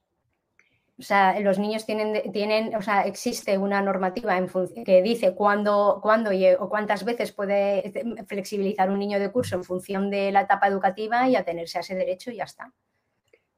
Sí, yo diría que habría mm, que, yo le devolvería con la otra pregunta y es eh, mm, le diría que fuera a consultar la legislación sobre la aceleración y le preguntaría dónde eh, ha leído o en qué se basa para hacer tal afirmación o que de alguna manera preguntara cuáles son los motivos por los que plantea eso. Y en función de su respuesta, pues podremos valorar su conocimiento o desconocimiento del, del planteamiento que hace. Desde luego que la aceleración no está sujeta a una edad o curso eh, específico. Eh, hay alumnos que lo necesitan antes, otros que lo necesitan después, otros que pudieran no necesitarlo y en cualquier caso, eh, bueno, pues le ayudaría a la orientadora mm, a, cambiar ese planteamiento o a que se lo cuestionara. Y si va, ve que no hay posibilidad porque hay un freno, pues iría a eh, la persona que tenga por encima que le pudiera facilitar una respuesta convincente y si no, buscaría la manera de resolver ese planteamiento incongruente y desde luego fuera de lo que se establece eh, para los niños con este perfil. Bueno, eh, Inma, tengo que decir, Inma, si quieres, vuelve a plantear las preguntas, la que tenías como dos y tres, y te la intentamos volver a pasar si, si se comprenden bien, ¿vale? Tengo aquí dos preguntas, bueno, una pregunta de Ana que hace mm, en boca de Beatriz, bueno, bueno, de revés creo que es, vale, dos, dos preguntas de Beatriz que, se, que, pone, que pone en su boca, bueno, da igual, que nos traslada Ana. Y justo es lo que estaba comentando antes Paulina, pero bueno, así la voy a realizar, ¿no? Porque dice, hay un alumno de matemáticas que resuelve las cosas a su manera, sin seguir un paso. ¿no? sino que ya nos da la solución. Esto debemos como docentes aceptarlo sin más o indicarle que necesitamos que especifique el paso a paso para poder entender su razonamiento? A ver, eh, nosotros lo que tenemos que hacer es reflexionar sobre cuál es nuestra misión y nuestro trabajo como profesores. O sea, ¿cuál es, el, ¿cuál es la relación que tiene que haber entre un profesor y un alumno y para qué estamos? ¿Nosotros estamos para que resuelva el ejercicio? Pues lo ha resuelto está correcto, pues lo ha resuelto. Nosotros estamos para que desarrolle sus destrezas y se construya como un buen aprendiz para el futuro. Entonces tienes que entender que ahí lo que está fallando es el nivel de, complejidad y de dificultad. Si, cuando me dice resuelve a su manera, estoy entendiendo yo que resuelve sin secuenciar, que pone el resultado. Otra cosa es que esté resolviendo desde un, con un proceso diferente. Entonces está, mientras esté resolviendo y sea correcto, pues está trabajando un método alternativo que no tiene por qué ser el que tú enseñas, ¿no? Se, trata de aprender matemáticas, no de reproducir lo que tú le dices. Entonces, eh, esa es la idea que nosotros tenemos que entender, que nosotros podemos plantear una fórmula, pero que el alumno puede ir por otros caminos y llegar al mismo sitio, por tanto sigue siendo correcto. ¿Que no está aplicando el paso a paso? El problema es, nuestro, que no le estamos ofreciendo el nivel de complejidad que él necesita para utilizar esa estrategia. Es que las estrategias son como las herramientas, yo las utilizo si me hace falta. Ese es el problema, que les ponemos siempre en contextos en los que no necesitan estrategias ni herramientas, por tanto resuelven, hacen pum y resuelven. Solución, sube el nivel de complejidad, ponle en un contexto más amplio donde tenga que implicar eso que tú quieres que desarrolle. Vale, pues venga, lanzo la siguiente a Marta, que se ha quedado ahí y tal, así que le paso a la siguiente ya. Nieves nos dice, siempre mencionáis lo de atender adecuadamente, pero ¿cómo se concreta esa atención en el aula, por ejemplo, en un perfil de altas capacidades muy creativo y con un alto interés por la lengua y la, y la lectura, pero no por el resto? Y sigo, Marta. ¿Vale? O eh, para un peque muy académico con interés por todo. Lengua muy creativo, lengua y lectura, el resto no le interesa. O uno de primaria que le interesa todo. Marta. Bueno, digo Marta porque, porque sí, pero, pero vamos, me da igual. A ver, a ver que no vale. Sí, sí, ahora, ahora creo que vale. Se me había quedado el micro pillado. Ahora justo que me dices a mí, que haga yo. Bueno, concretando, concretando, mm, hay una serie de medidas eh, específicas y concretas que se pueden utilizar con los alumnos de alta capacidad. Ahora no las vamos a desarrollar ni alargarme porque si la persona que lo pregunta, Nieves me parece, eh, puede ir a bucear o buscar en, Twitter, en nuestros perfiles, en otros... Eh, mm, eh, en, el, anterior que hicimos de tres horas y media creo que concretamos algunas estrategias y algunas medidas educativas que se pueden contemplar con los niños con alta capacidad. claro, aquí habría que ver, pero bueno, entiendo estos dos perfiles que plantea pues mm, concretamente, em, primero que un alumno no tiene por qué tener interés en todas las áreas curriculares. Y si las tiene en unas y no en otras, pues fomentemos aquellas en las que sí las tiene y en las otras mm, valoremos o revisemos por qué no tiene ese interés o esa misma motivación. Puede ser porque tenga un perfil claramente eh, creativo o más, eh, bueno, que, que tenga una clara motivación en el área de la eh, lengua y la literatura, ¿no? Y lo que planteaba, y por tanto ahí puede ser que el profesor tenga más claro cómo enriquecer, incluso cómo plantear una atención específica, como medidas concretas que podemos utilizar con los alumnos de alta capacidad, pero aquí habría que depender o mm, eh, valorar, perdón, los distintos perfiles que tenemos, pues desde la aceleración educativa en algunos casos, que es la flexibilización eh, educativa, que como sabéis existen mm, bueno, varias modalidades para hacerlo, el enriquecimiento curricular y el agrupamiento por, por capacidad o rendimiento u otras variables. Esas serían como las tres grandes medidas que ahora obviamente no vamos a desarrollar, que a quien le interese, como decía al principio, que busque ahí en el, en el space. Concretamente en esos alumnos, primero, que no esperen o no sé si plantea eso como si el alumno, como solo le gusta o le interesa un área eh, y no las otras, si eso lo plantea como un problema. No, no, me parece que su pregunta sea vaya por ahí, ¿eh? pero en cualquier caso no tiene por qué ser un problema. Es decir, que es que los alumnos no tienen por qué mostrar interés ni un perfil armónico completo y, mostrar em, motivación e interés por todas las áreas. Lo que sí creo que ahí habría que mm, determinar en cualquier caso, de los dos casos que me ha planteado o los dos ejemplos, habría que hacer una buena evaluación curricular o competencial una buena evaluación inicial de ese alumno para determinar en qué nivel competencial se encuentra en relación al curso o al grupo de referencia en el que está. Porque si no tenemos conocimiento de qué punto parte ese alumno, qué es lo que sabe y no sabe de lo que yo le tengo que enseñar en mi currículo mm, establecido, difícilmente podremos acertar en la respuesta. La respuesta al alumno no puede ser eh, si le sirve de, de pista, no puede ser improvisada, tiene que ser planificada. Y para poderla planificar, una de las herramientas o ingredientes fundamentales, probablemente he dicho herramienta y no sea la mejor palabra, que ya, ya, estoy viendo que Kike está ahí al acecho, seguro, eh, es la evaluación. La evaluación es fundamental con todos nuestros alumnos, pero con los alumnos de alta capacidad, pues imaginaros que más si cabe, porque lo que tenemos es que analizar qué sabe mi alumno de lo que yo le voy a enseñar. En el inicio, en el inicio de cada mm, unidad didáctica, en el intermedio, en el final, y a partir de ahí, no solo quedarme con, oh, fascinantemente, eh, esto ya lo domina, o en lengua, fíjate qué bien, pero en matemáticas, fíjate qué mal. No se trata para hacer esta comparativa, sino para ver cuáles son las modificaciones que yo tengo que hacer en el currículo regular y adaptarlo a mi alumno de alta capacidad. No sé si por ahí puede ir. Y una cosa concreta, pero que no puedo desarrollar para esta pregunta y todas las que pudieran tener en, relación con medida específica, la compactación curricular. Que investigue por ahí. Hay muchas cosas que hemos escrito sobre eso y algunos vídeos de la propia de, la propia Salaries y bueno, algunas cosas interesantes eh, y que se desarrolla además, es uno de los elementos que se desarrolla en el modelo SEMI. Espero haber resuelto esas dos preguntas. Creo que la que voy a lanzar ahora también le va a gustar a Paulina. Eh, aunque sé que es, yo sé que siempre que le responde solo una, la otra se queda con ganas. ¿eh? Soy consciente de que estáis haciendo un gran esfuerzo las dos. Eh, bueno, teníamos una pregunta de Ana que era muy parecida porque preguntaba a un alumno muy creativo, destaca en esto, lo otro, o sea, era un poco baja tolerancia a la frustración, eso sí que lo decía.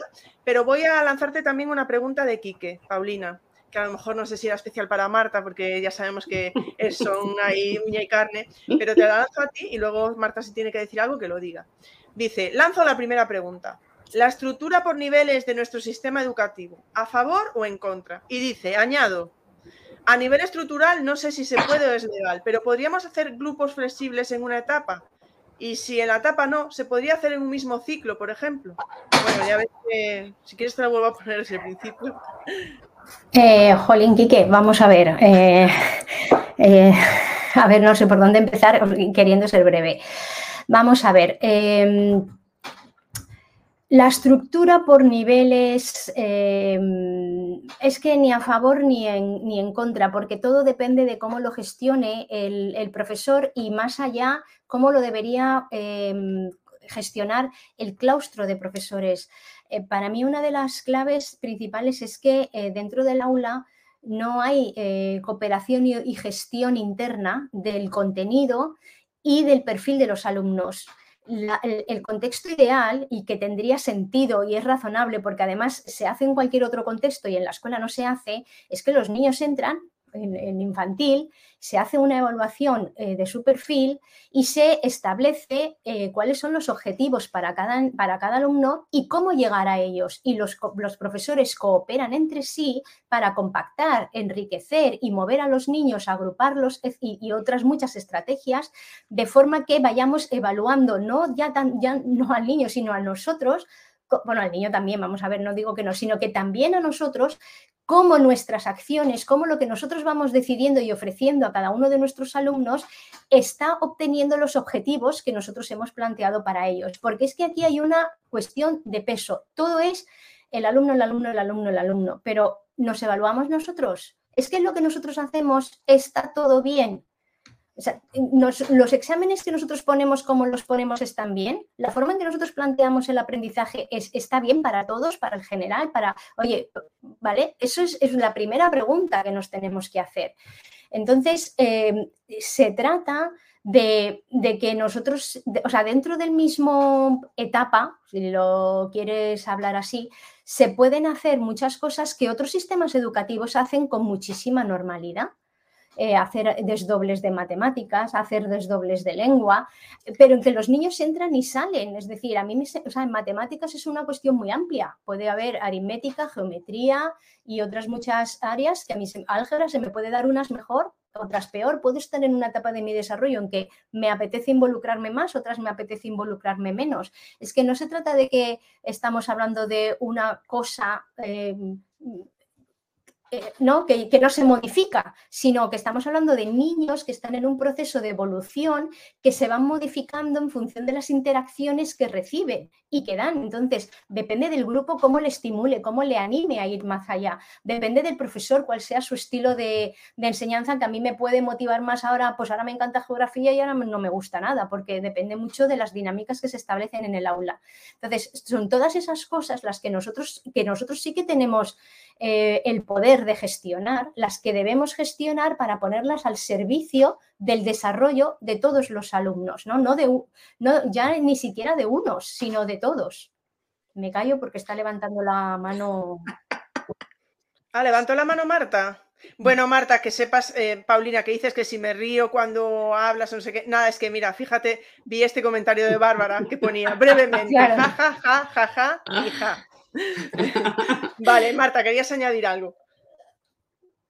No, yo solo quería decir brevemente la respuesta a la que había lanzado, a la pregunta que había lanzado primero eh, Quique, por si quieres saber mi opinión personal. Mi opinión personal es que estoy a favor. Hay muchos matices y muchas cosas que tendríamos que reflexionar sobre esto que no vamos a hablar. Pero me parece que podría ser una buena idea, pero habría que Eh, reestructurar muchas cosas. Y a favor siempre y cuando mm, el planteamiento de los niveles fuera flexible y modificable, quiere decir que fuera permeable, que los alumnos, como ha dicho Paulina, pudieran entrar y salir y que no fuera una cuestión de eh, pongo la etiqueta por niveles y entonces lo que ocurre muchas veces en muchos centros educativos, se ha intentado hacer esto con las matemáticas y el inglés, por ejemplo, porque ya sabéis que el aprendizaje es bastante eh, secuencial, bastante eh, predecible y por tanto podemos diseñar una trayectoria del alumno desde que entra hasta que sale prácticamente. Por eso al final muchas de las respuestas que podemos dar a nuestros alumnos de alta capacidad las, respuestas las tenemos con nuestros propios em, ingredientes, con nuestros propios recursos. Eh, em, y, aquí voy a hacer un... Bueno, Stanley decía una cosa muy de lo sencilla que verdaderamente era muy inteligente, ¿no?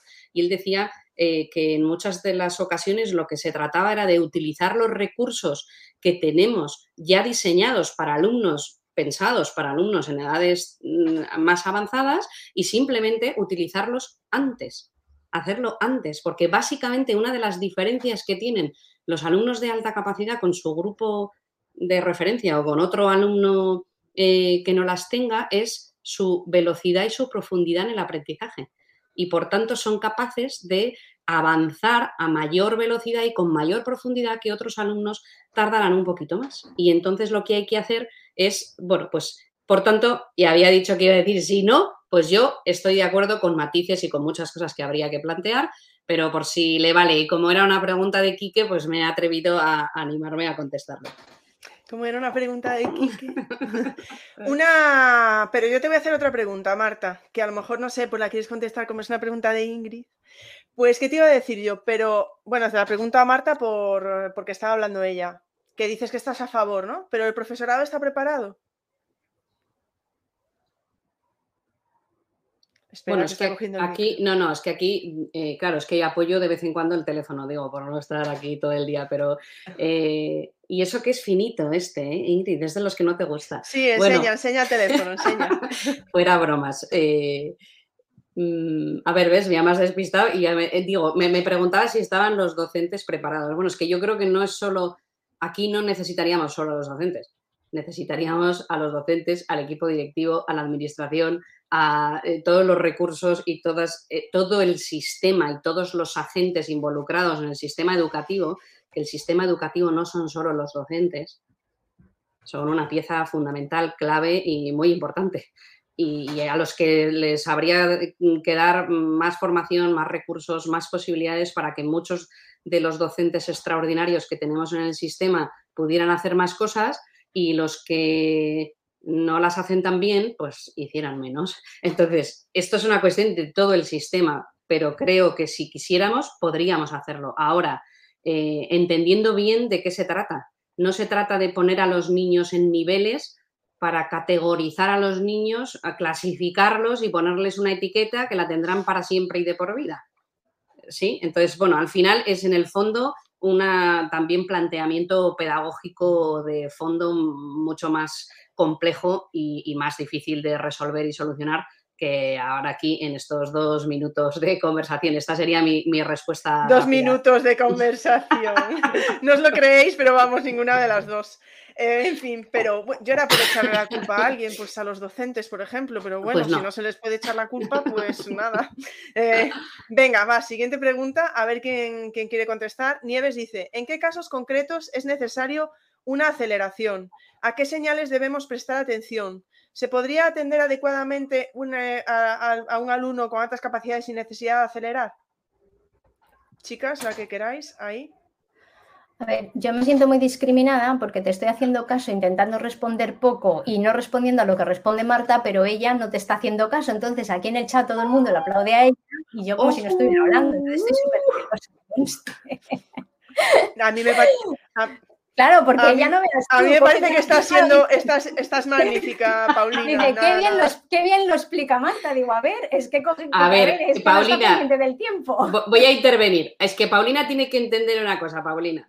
Es que, claro, yo ya llevo un tiempito en el claustro virtual y he ido a una edu jornada fantástica en la que he podido desvirtualizar a mucha gente que me escucha. ¿Qué le vamos a hacer? pero que no, que dejar de decir cosas bonitas y decirle cosas a Paulina que también. Pero venga, a responder la pregunta, corre, que no tenemos Marta está diciendo, es que tengo fans. Vale, bueno, vamos a ver. Eh, esta pregunta la verdad es que es más para Marta, pero yo voy a decir una cosilla pequeña. ¿En qué casos concretos es necesaria una aceleración? Pues yo, yo, como Marta os va a contestar como profesional y desde lo que dice la investigación, yo os voy a responder em, desde lo que he vivido como madre.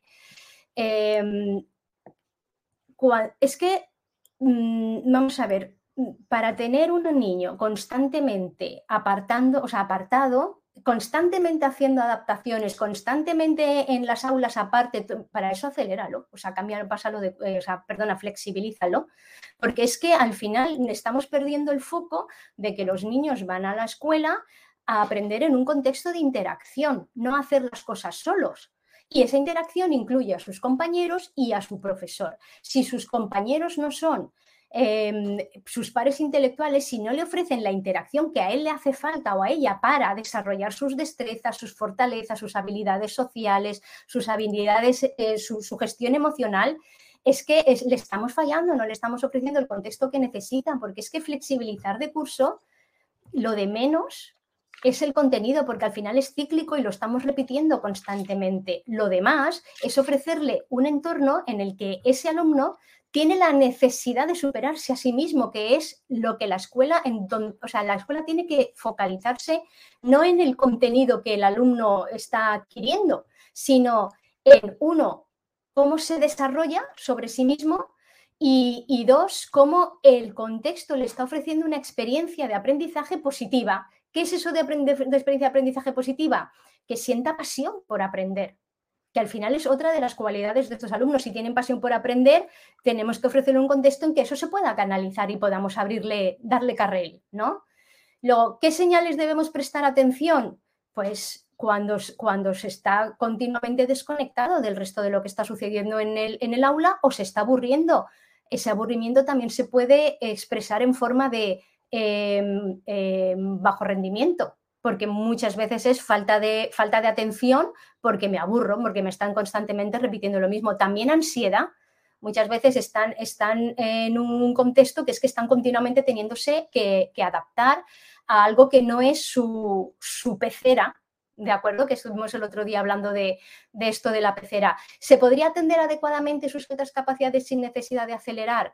Vuelva a lo mismo. Nosotros debemos aspirar a ofrecer en el aula un contexto sumamente flexible como para que cada alumno pueda avanzar no solo en, sentido vertical, sino también horizontal, es decir, viendo el problema desde distintos enfoques o viendo el contenido desde distintos enfoques y construyendo su propio aprendizaje.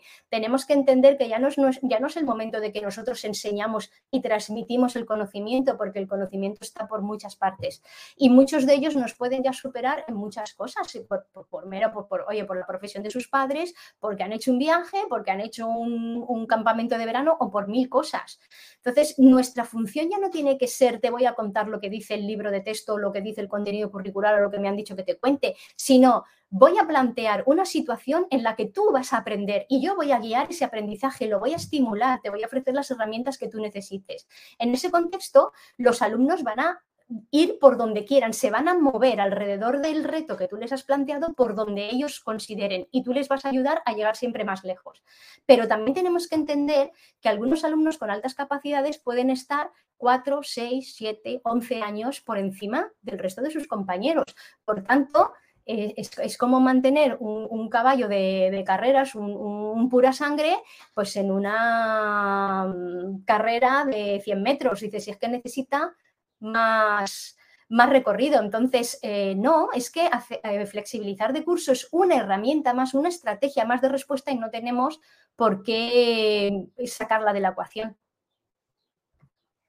Gracias, Paulina. Marta, sí que ibas a hablar, sí. Bueno, porque no me resisto. Iba a decir, es que este tema me, gusta especialmente, no sé cuál, pero bueno, eh, voy a contestar a las tres preguntas. ¿En qué casos concretos es necesaria una aceleración?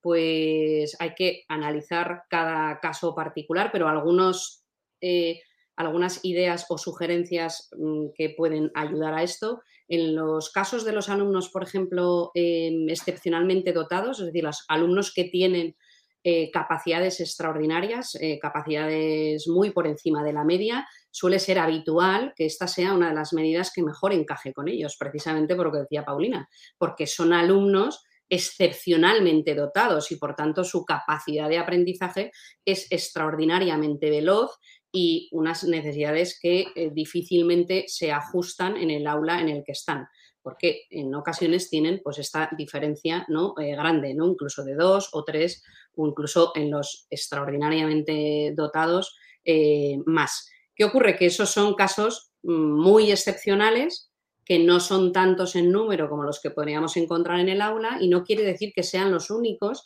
que necesiten una aceleración. Algunas pistas que nos pueden servir para saber si necesitan aceleración o no, desde luego, tener un em, conocimiento o un em, diagnóstico de su perfil completo, de su perfil de capacidad. Por ejemplo, cuando hacemos la evaluación de las competencias o capacidades de nuestros alumnos y utilizamos el modelo que eh, implantamos aquí en España durante muchos años y a quien le interese puede leer sobre eso del Talent Search, podemos evaluar a los alumnos, como ya he explicado en alguna otra ocasión que nos hemos conectado, por encima de nivel para saber el recorrido de su capacidad. Porque la capacidad, como bien sabemos todos, es una cuestión de grado y por tanto en función del grado de capacidad del alumno, pues la medida será más o menos excepcional en función de la capacidad del alumno. ¿Solo la capacidad es la variable que tenemos en cuenta? No, en absoluto. ¿Qué otras cosas también se tienen en cuenta? Eh, algunas has explicado también o lo ha comentado también Paulina, pero desde luego el rendimiento del alumno, si es muy superior, o el dominio ¿no? competencial curricular de ese alumno en el aula, pues obviamente ahí ya nos está indicando que le sobra por todos sitios. Claro, pero para eso hay que hacer esta evaluación que os decía en mi otra intervención hace un rato. También si el alumno presenta, si está motivado por el aprendizaje, si está comprometido con el mismo, si tiene estrategias de aprendizaje o no, pues puede ser idóneo el, mm, decidir que esta medida puede ser oportuna para ese alumno. Eh, su madurez socioafectiva, que, que, este es uno de los, digamos, eh, recursos, iba a decir, como fáciles para echar para atrás la posibilidad de que el alumno sea acelerado, aunque sí la tenemos en cuenta, no es la condición primera ni sine qua non para que se dé. Quiero decir que, desde luego, que el alumno esté con una suficiente madurez socioafectiva, un equilibrio emocional, es deseable y, que tenga las habilidades sociales para desarrollarse con su grupo eh, de iguales actual o de referencia flexibilizado es deseable, pero a veces esas habilidades no se han dado por lo que también ha comentado en otra ocasión Paulina, el alumno no ha encontrado su grupo, pues porque no tiene las mismas eh, inquietudes intelectuales o no se acaba de encontrar en ese grupo eh, que tiene cronológico. También el que la familia apoye la medida, que el eh, centro educativo comprenda que cómo hay que desarrollar o, mm, sí, llevar a cabo la medida de la aceleración, la visión del docente y del centro deben de estar alineados con la investigación más relevante y reciente y con lo que la familia y el alumno quiera. Bueno, creo que esto puede dar algunas pistas y me parece que resolvería eh, las dos, o bueno, las preguntas que nos hacían ahí y, y quizá pues completaba un poco la respuesta de Paulina. Muchas gracias a las dos. Paso a la siguiente pregunta. Por cierto, recordad todos los que estáis por Twitter que para que se vean vuestras, tanto si nos estáis viendo en vídeo como en audio, porque estamos multiplataforma, que recordad que tenéis que poner el hashtag de las charlas educativas. Si estáis dejando comentarios, simplemente pues los veremos después. Deciros también, Paulina y Marta, que estáis viendo que en YouTube hay muchísimos comentarios, pero bueno, estamos cogiendo las preguntas, pero el chat está muy activo. Ima, que voy a poner ahora mismo su pregunta, por cierto, eh, está dando también muy buenas aportaciones por el chat, muy interesantes, eh, respondiendo a algunos compañeros, lo dejo por ahí. También Bárbara, que la tenemos por ahí, bueno, y los demás, no voy a nombrar a todos. Vale, venga, Kike, venga, que sé que te gusta también que te diga. Pero Ima dice, voy a explicar de nuevo la tercera pregunta. El alumno se atasca con unos ejercicios de física nada complicados y no se presenta la recuperación de la asignatura. Sigue Ima. Y simultáneamente charlamos en los recreos sobre temas más complejos y puede fluir y ser el mismo. Atención emocional cognitiva, pone entre paréntesis Ima. ¿Qué hacer con él?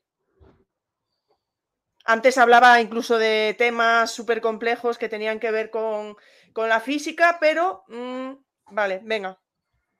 Sí. Yo súper breve y que luego conteste Paulina para completar si quiere. Pues yo buscaría si hay alguna otra manera de que él te demuestre eso que no sabe resolver o no sabe eh, realizar ver si esos ejercicios de física que dices que son nada complicados eh, están, son objetivos competenciales que tiene que cubrir. El alumno ya ha demostrado que sabe la física que tiene que aprender, son relevantes o no. Eh, bueno, pues ahí habría que analizar y sobre todo yo lo que diría es buscar eh, otras maneras en las que el alumno pueda explicar o demostrar su dominio de eso que el profesor está queriendo que el alumno resuelva y, desde luego descartar que no haya ahí un bloqueo o una dificultad. Puede ser una dificultad porque no comprende eh, lo que tiene que hacer o lo, cómo lo tiene que resolver, que sería mm, eh, factible. Es decir, los alumnos con alta capacidad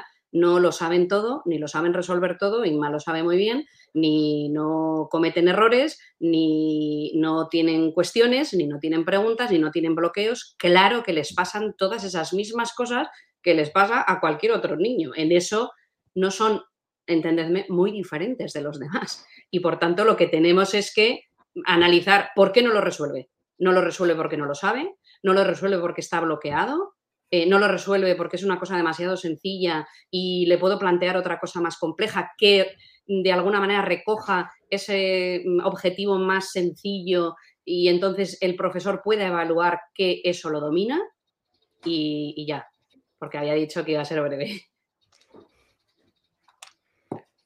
Paulina se queda callada. Paulina, Paulina te planteo el siguiente, ¿eh? si quieres.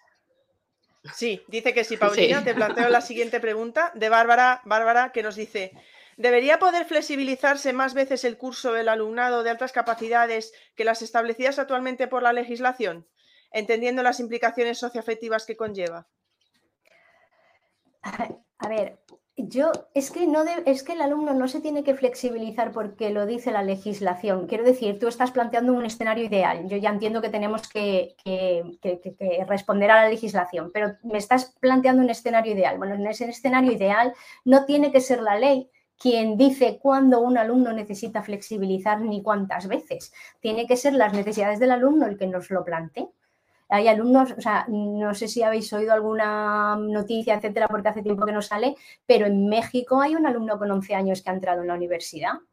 O sea, pues si puede, si ya tiene ese nivel de dominio, o sea, ¿cuál es el problema? ¿Qué queremos? ¿Que esté en secundaria repitiendo cosas que ya sabe o con el motivan que no le ayudan a desarrollarse? Pues eh, es que eh, lo que nosotros tenemos que hacer es responder a las necesidades del alumno en el momento que sale, que, las entendemos o que las muestra y de la forma que, ese alumno necesita. Y, todo lo demás, pues es verdad que tenemos que hacer un juego de malabares para que eso muchas veces encaje con, la normativa, pero sinceramente con la ley en la mano hoy en día hay muchas cosas que se resuelven, porque antes ha comentado Inma lo del ejercicio de física, cuando la ley nos está diciendo ahora mismo que lo que tenemos que es valorar su nivel competencial. Y si me estás diciendo que en los recreos competencialmente él te está demostrando un nivel, pues lo tienes resuelto. ¿Vale? Que tú le tienes que ayudar. Yo tenía, por ejemplo, un alumno que a nivel, eh, él tenía que hacer el examen en inglés para los IGC británicos, que si sabéis es una prueba hiperestandarizada, se, se hace al mismo tiempo en todas partes del mundo, la misma prueba, y ese alumno... Eh, oralmente en el debate me, me, contaba lo que quisiera, es decir, me lo explicaba todo perfectamente, pero tenía dos problemas. Uno con el folio en blanco y el segundo encima en inglés, que lo tenía que hacer en, inglés. Entonces yo lo que le di fue las herramientas para resolver eso. Digo, vale, pues tú eh, está claro que sabes perfectamente cómo plantear cualquier cuestión, cómo resolver. Es, tenía que hacer un análisis de caso y un proyecto. Pero tienes un problema con el folio en blanco. Pues paso a paso, lo primero lo identifiqué a principio de curso para tener todo el curso para trabajar eso. Hablé con las familias para tener la colaboración de las familias. Un niño con 14 años, pues eh, ya necesita una velocidad para ponerse al día en esas estrategias que solo en el aula no se la podemos dar. Necesitamos que la familia apoye, pero, pero eh, la familia comprende la situación, tiene las herramientas y, establecemos un plan para trabajarlas.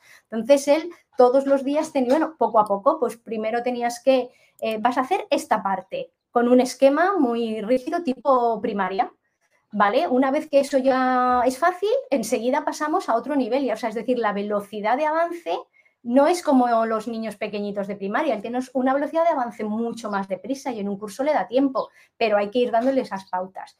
Y después con el inglés, pues en este caso eh, le apunté, o sea, busqué un recurso bastante, bueno, abierto, etcétera, en, el que, le permitía avanzar muy bien y su hermana, que tenía muchísimos más años que él estaba casada y tal, pues eh, se ofreció también a, trabajar. Y entonces digo, bueno, pues tú tienes que Claro, él en el examen tiene que redactar en ese momento, no puede venir con una redacción preparada, pero yo sí que le podía dar lo que se llaman mock-ups, que, que, los ofrece el propio sistema, exámenes de prueba para venga y corrección de inglés, y venga y corrección de inglés, y venga y corrección de inglés. Es decir, los alumnos no son un pack perfecto. Si tiene carencias hay que trabajarle y ofrecerle esas herramientas y si tiene fortalezas hay que darle el challenge que necesita para ese desarrollo, que además así es como se siente empoderado, porque lo que sucedió con ese alumno no es solamente que obtuvo una nota muy elevada en el examen, sacó una A, sino que además le entró ganas y le entró poder, o sea, se empoderó para decir, bueno, está claro que puedo,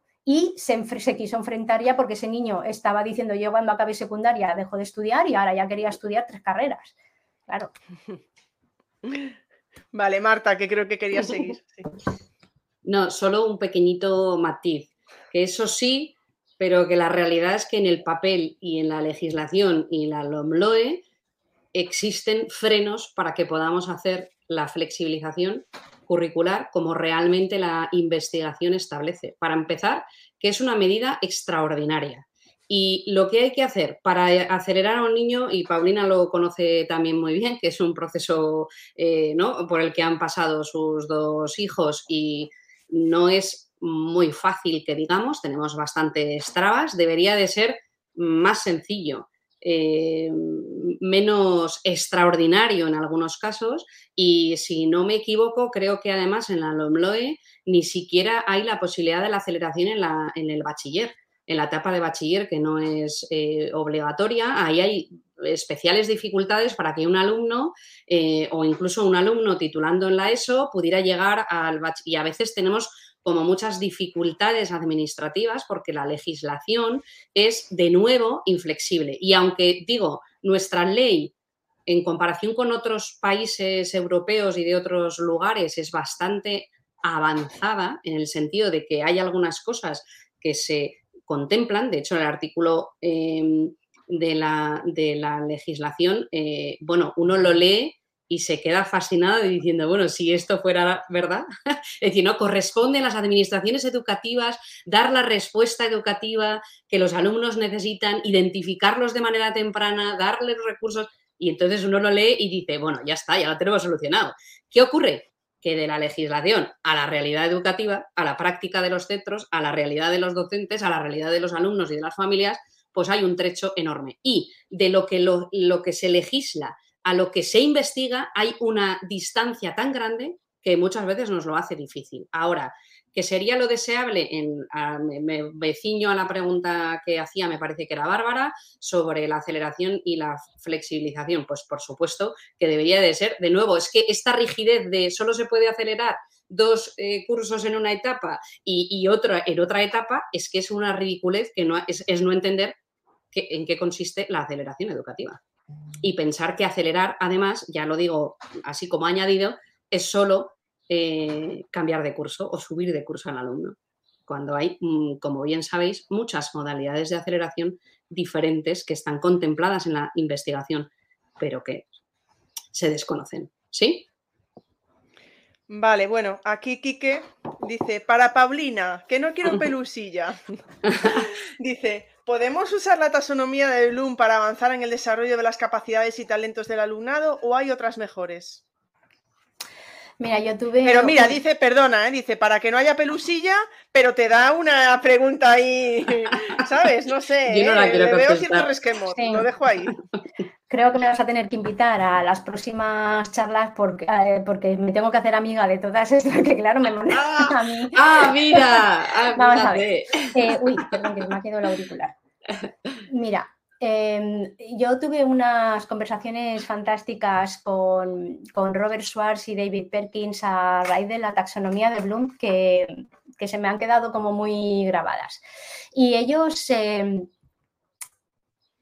eh, claro, son un poco de sentido común, ¿no? Eh, dicen, bueno, es que eh, nosotros, y no sé si alguien ha leído algo de Eduardo de Bono, pero también habla muchísimo en este sentido, em, nosotros tendríamos, es decir, lo que nos están diciendo es que cuando nosotros retamos creatividad, cuando nosotros estamos poniendo a los alumnos en una situación que tienen que resolver, eso implica todas las demás destrezas de abajo y acaban por recordar. El problema es que nosotros creemos que eso es una escalera que primero tienes que recordar para después comprender, para después analizar, para después, etcétera. Y entonces solo cuando llegas allí te puedes permitir el crear.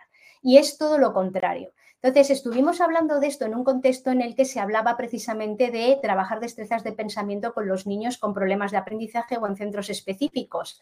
Y precisamente tengo una amiga, que no sé si estará por aquí, Isabel, que ella, eh, bueno, hizo el experto de altas capacidades en la UNIR, pero ella todo está aplicando todas estas cosas junto con todo el tema de destrezas de pensamiento que, que bueno, pues que le enseñé yo, pues en, un centro específico con niños mm, pues que no tienen comunicación verbal, que no, que bueno, pues que se supone que no pueden aprender nada más que asearse y poco más, ¿no?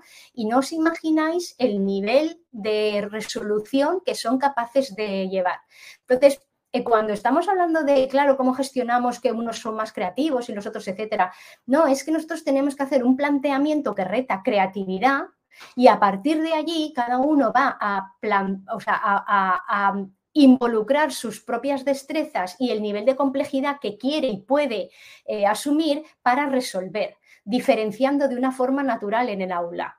Es decir, como cada uno va a enfocarse en un aspecto distinto o, plantear una solución diferente, no hay esa comparación, ¿no? Y todos, ahí pueden llegar todos, porque justamente hay bastantes, eh, bueno, por, no sé si muchos, pero estos eh, eh, Schwartz y David Perkins sí que manejaban bastantes estudios que ellos mismos habían hecho en un tiempo en que el gobierno estadounidense les había dado dinero sobre cómo trabajar destrezas de pensamiento en los alumnos con eh, bueno, problemas de aprendizaje, oh, perdona, ya estamos hablando de otra cosa, con niños en centros específicos.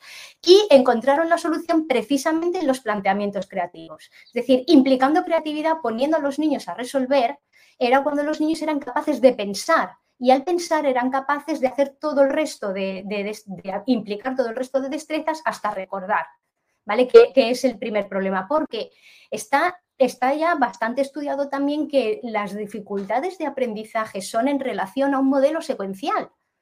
Si tú quitas ese modelo secuencial y planteas un modelo basado en el pensamiento, en la comprensión y en la asunción de retos, eliminas ya de por sí muchas barreras y muchas diferencias y al mismo tiempo permites que distintos alumnos alcancen distintos niveles de complejidad o se enfoquen en función de distintos perfiles o intereses. Y así es como promovemos la diversidad de una forma natural y respondemos a ella.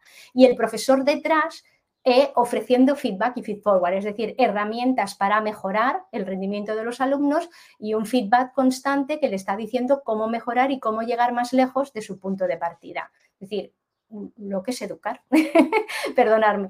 Entonces, em, Em, no, se trata, a veces creo que eh, intentamos en, o sea, en educación hay toda esa parte de, investigación, de teoría, si lo queréis llamar, que, que, en realidad no es teoría, es la experiencia llevada sistematizada ¿no? o documentada, eh, nos ceñimos, o sea, lo utilizamos como un fajín, como, como algo estricto al que nos tenemos que ceñir, en lugar de utilizarlo como una herramienta que nos permite a nosotros, mm, eh, bueno, pues manejarla con, desde eh, la experiencia y todo fusionado, ¿no? Porque queremos de, venga, mm, este paso, igual que el DUA, muchas veces también yo lo estoy viendo que se está estructurando en demasía, como venga, ahora esto. No, el DUA es un, es un marco que lo que nos está diciendo es date cuenta de cuántas barreras tú mismo estás eh, poniendo en el aula para permitir que distintos alumnos alcancen distintos niveles de complejidad o absorban la información o la muestren su aprendizaje desde distintos canales. Entonces, elimina todas esas maneras, incluida la del, la del reto,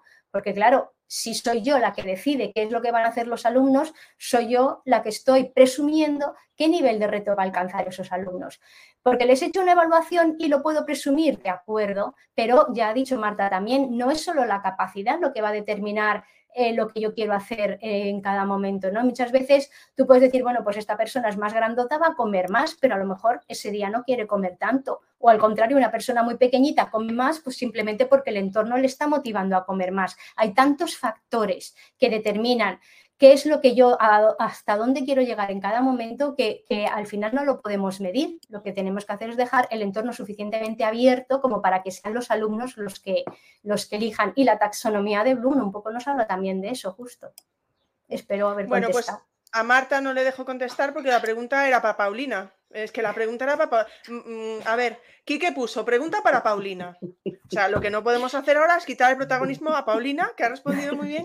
No, que, bueno, la verdad no sé, quién nos esté escuchando, que va a pensar que tenemos aquí, bueno, menos mal que ya nos conoce. Eh, Paula, no, Paulina, ni nada, ni Marta. Te voy a dejar responder, Marta, pero voy a lanzar la siguiente ya, ¿vale? Dice Olga, me está resultando interesantísimo lo que dice Marta, que no.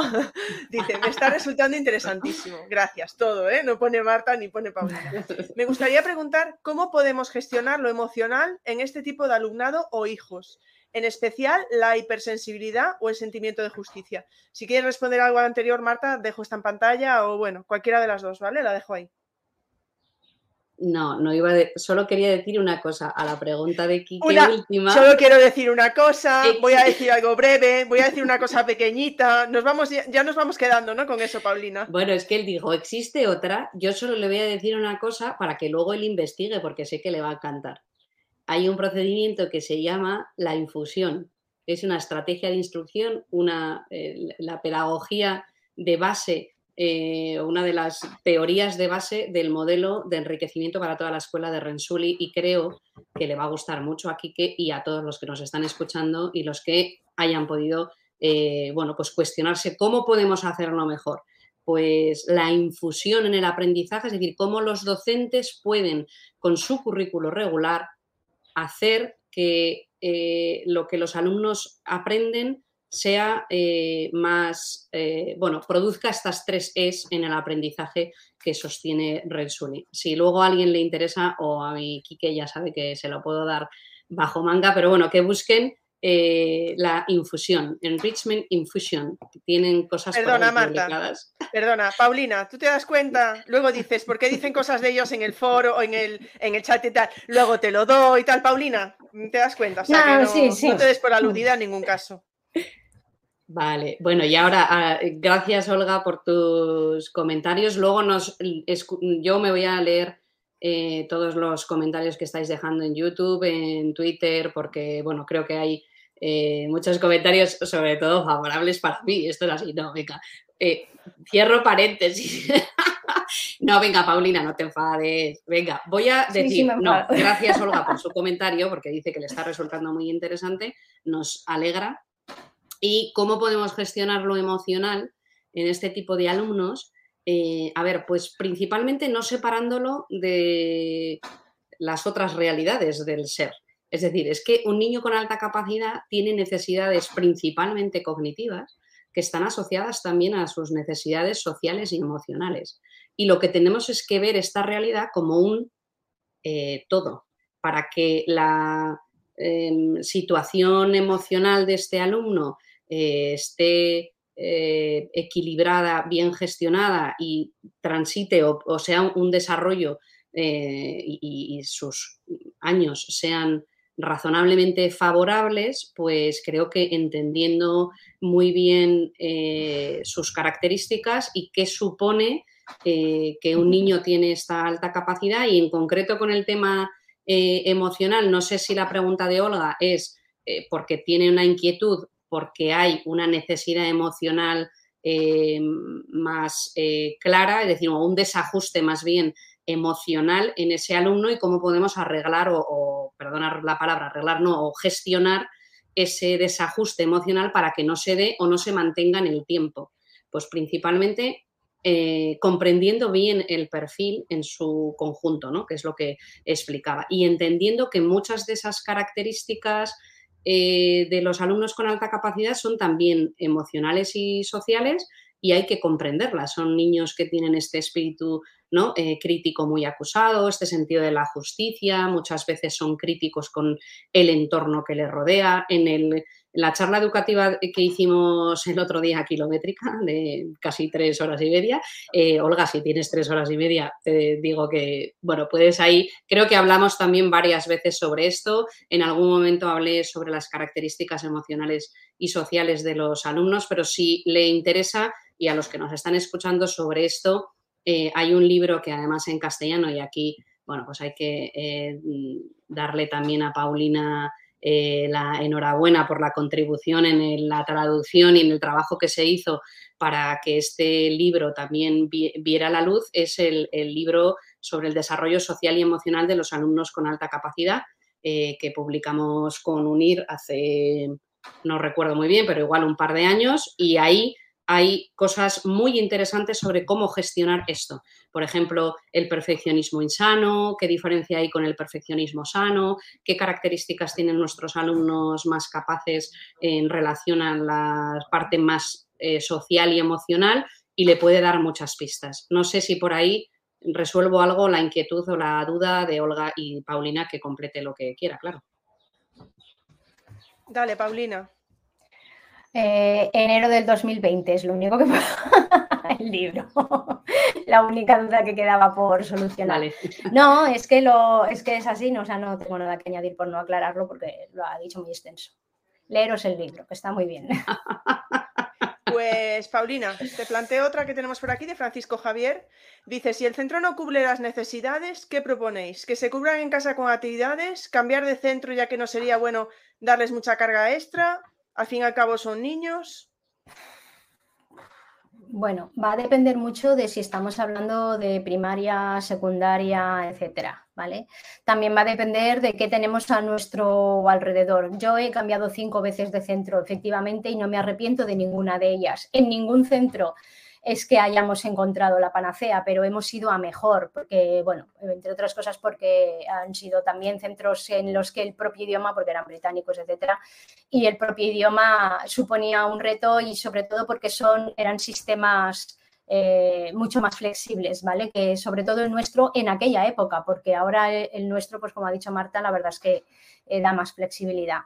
Entonces, eh, cubrir en casa con actividades, también depende de qué actividades. Yo vuelvo a insistir, las cosas no es que estén ni mal ni bien, que un niño vaya a talleres de robótica, de ajedrez, de idiomas, yo también lo he hecho de, programación, todos lo hemos hecho, eso está genial como, como para cualquier niño para cualquier alumno, pero es que esas no son específicamente sus necesidades, esas son sus necesidades como las de cualquier otro, o sea, las actividades de robótica, etcétera, etcétera, no van solo niños con altas capacidades.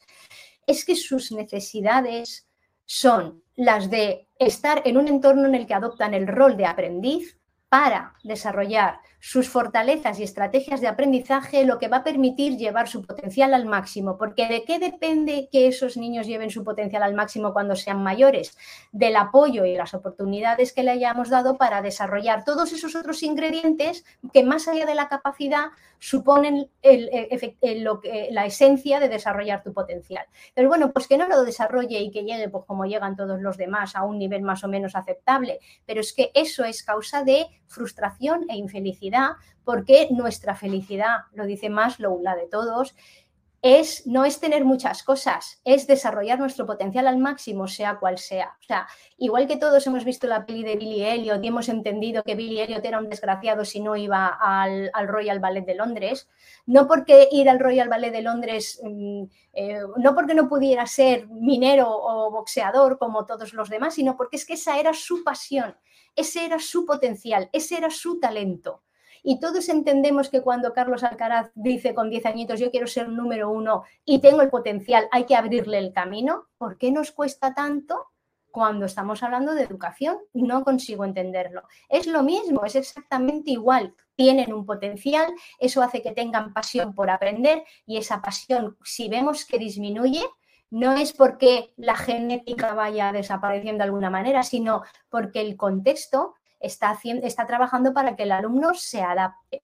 Por eso a mí una de las eh, cosas que me dan un poquito de, mm, miedo, digamos, es cuando hablamos de, eh, bueno, un alumno tiene que cumplir todas estas cosas para que hagamos lo que sea, vale, sí, de acuerdo, pero cuando no cumple es porque el alumno no tiene eso o porque nosotros no lo hemos impulsado debidamente.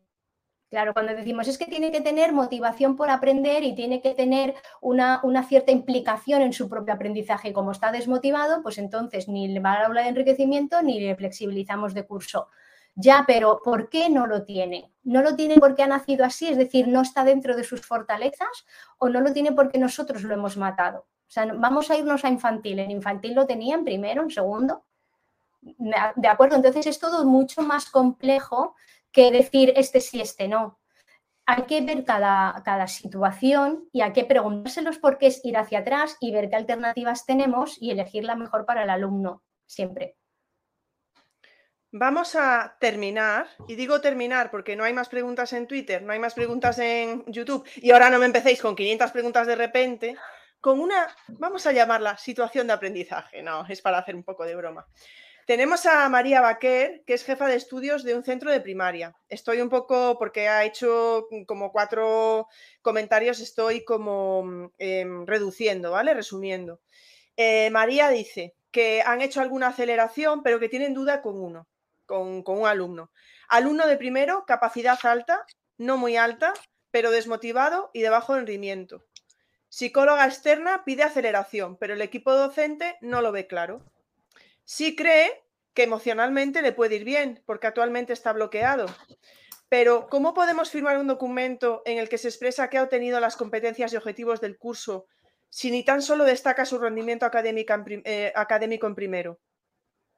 O sea, que están hablando de, están dudando si hacerle aceleración Mm, desde psicóloga externa dicen que le viene bien, eh, pero ellos ven que, desde el equipo docente, ven que, eh, bueno, os lo decía al principio, ¿no? Em, que decía capacidad alta, no muy alta, desmotivado, bajo rendimiento. Ahí os la dejo. Mm, ¿Empiezo yo? Mm, venga. Empiezo yo. Bueno, a ver. Eh, eh, primero teniendo en cuenta que me faltan datos, aunque ha sido bastante específica en algunas cosas, que he ido tomando alguna nota y podría darle algunas pistas para poder hacer esta buena orientación y que ella tome una decisión, por favor que no tome mis palabras como algo que es lo que hay que hacer o tiene que ser así, ¿sí? Porque obviamente me falta eh, el contexto, la información completa del alumno, eh, todo su perfil, pero bueno, déjame ahí unas pistas y, voy a intentar eh, ayudarle con algunas cosas. Primero, cuando dice no muy alta, pues no sé muy bien a qué se refiere, muy alta en función o en comparación con quién o con qué o qué esperan que tenga ese alumno. Eh, es un alumno que tiene un percentil 99 en, en, los factores evaluados, cómo se ha evaluado ese alumno, qué información se tiene. Entiendo que si hay una psicóloga externa me pega o me suena o podría ser que el alumno ha sido evaluado de fuera y entonces ahora se le pide al equipo eh, eh, que tiene que tomar decisiones en el centro educativo que tomen una medida educativa con ese alumno. No sé si se han adoptado o no otras medidas con este alumno. Entiendo que está en primero de primaria, por lo que no ha dado mucho tiempo a que hagan grandes eh, cosas con él. Probablemente no se ha hecho en el centro nada. Entonces aquí habría que analizar primero de dónde viene ese diagnóstico. Ojo, cuidado que nadie me entienda mal. No porque que venga un diagnóstico externo y de fuera, y esto nos lo preguntaban hace tiempo, em, eh, no, es válido, ni valioso, ni fiable, ni hay que tenerlo en cuenta. Solo faltaba. Ahora lo que hay que ver es qué otra información tiene el equipo que está valorando ese caso y como veo aquí hay ciertas discrepancias entre lo que se plantea o se observa y lo que observa el equipo. Ahora yo preguntaría, ¿el equipo que da esa información la hace ajustándose o, o poniendo encima de la mesa evidencias de que eso es así? Es decir, hay una valoración o, planteamiento claro encima de la mesa sobre lo que ven, porque a veces en el centro no lo ven porque no se pusieron las gafas de ver. Y lo que quieren es no ver aquello que viene de fuera. Esto podría ser el caso. Podría ser un caso. O podría no serlo. Podría ser que tenemos unas dudas razonables en el centro y creemos que podría ser una medida que no funcionara bien. Entonces, Primero necesitaríamos revisar su capacidad, esa capacidad no muy alta, no sé, con arreglo a qué o en qué percentil. Si María me parece que era la que lo planteaba, puede, no hace falta que me dé tantos, pero vamos, eh, que me dé algún detalle para saberlo y poder determinar algo. Si está desmotivado, habría que ver de dónde viene esa fuente de desmotivación, porque claro, si este alumno no se ha evaluado, no se ha detectado desde que tenía tres años, cuando ya era evidente que era un niño con alta capacidad, hemos tardado en tener el diagnóstico y ha pasado por él encima el sistema tres o cuatro años, pues es que igual el alumno está eh, desmotivado a tope y efectivamente ha llegado a primero de primaria con todos eh, los objetivos competenciales cubiertos o con algunos. Cuando habla de bajo rendimiento, pues necesito saber a qué se refiere, si sus eh, si su nivel competencial no es suficientemente destacado, pues entonces ahí habría que valorar si el alumno, eh, bueno, qué perfil tiene el alumno. porque, bueno, pudiera no tener rendimiento destacado en un área o en algunas áreas y sí en otras no tiene que tener rendimiento destacado en todas. Y ahora yo le plantearía, mm, ¿han, pensado en la flexibilización parcial? Es decir, este alumno se ha valorado eh, mm, cuáles son sus preferencias en el aprendizaje, cuál es su nivel curricular, cuál es su nivel eh, mm, eh, de capacidad, eh, cuál es su rendimiento académico en todas las áreas, cuál es su interés o motivación específico. Eh, todo esto serían ingredientes a, tener en cuenta. Si no tienen muy clara la aceleración desde el centro, pues esto no quiere decir que no se tenga que dar, pero claro, los agentes que tienen que llevarla a cabo y, desarrollarla, es decir, ponerla encima de la mesa y que esto sea em, y que esta sea efectiva, es el docente, el equipo directivo, el departamento de orientación, las personas que lo tienen que llevar a cabo en el centro educativo. Y por tanto, si el equipo o la idea de centro o, eh, ¿no? Como os decía, esto de si la misión y la visión del centro no están alineados con esto o tienen dudas razonables, pues ojo, eh, veamos aquí qué pasa.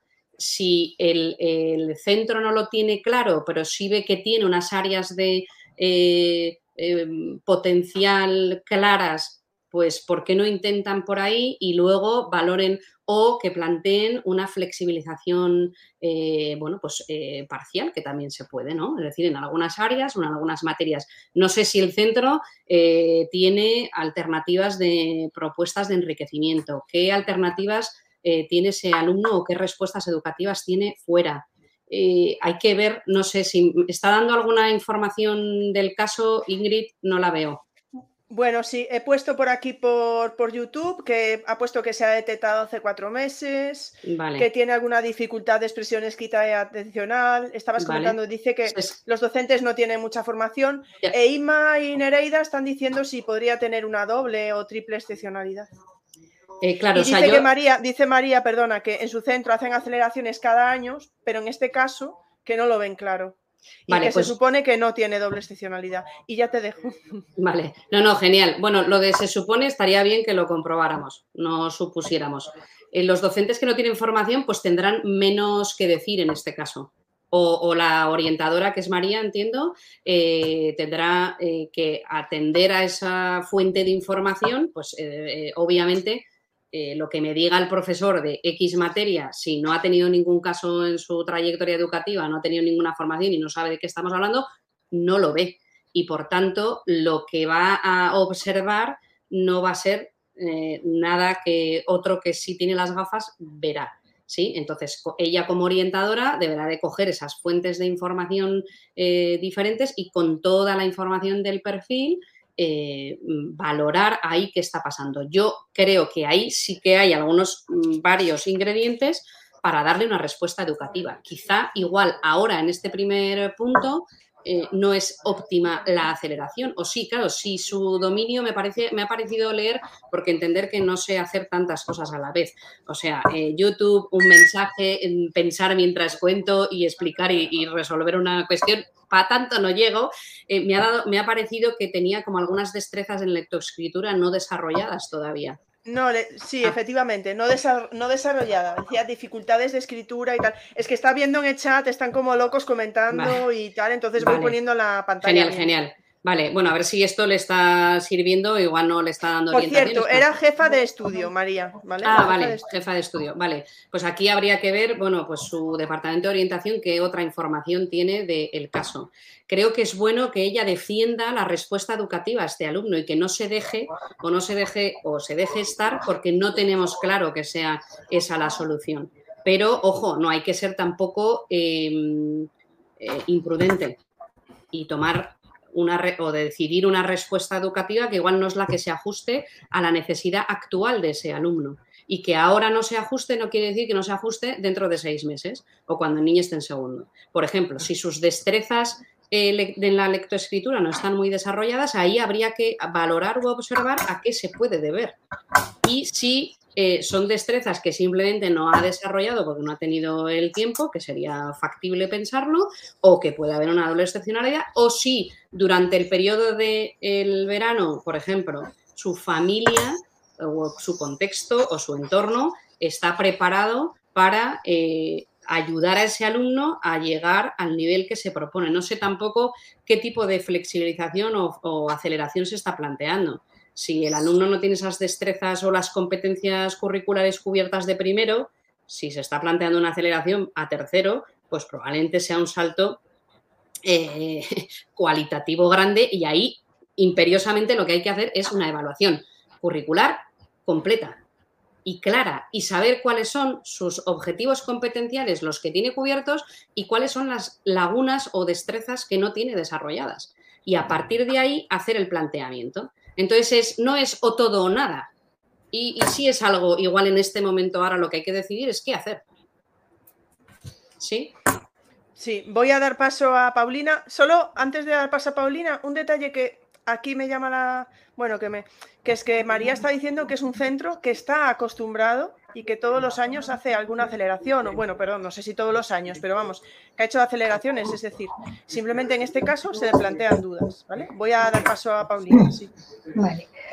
Gracias. A ver, yo quería añadir, bueno, primero insistir en la idea de que dar una opinión sin conocer al alumno ni su contexto es muy arriesgado y que todo lo que nosotros aquí digamos simplemente es por aportar otra, otro punto de vista para que lo aprendáis a ver, ¿no? Pero eh, obviamente no, no, no, o sea, no podemos, porque lo ha dicho no sé quién, pues no, no sería el, el criterio a utilizar, ¿no? Pero eh, primero tenemos que valorar que están primero de educación primaria, es decir, que es muy, es, muy pequeño y que segundo es repetido de primero. Es decir, eh, en cuanto a nivel curricular, el, salto no es especialmente... Ah, bueno, perdona, que pasaría a tercero.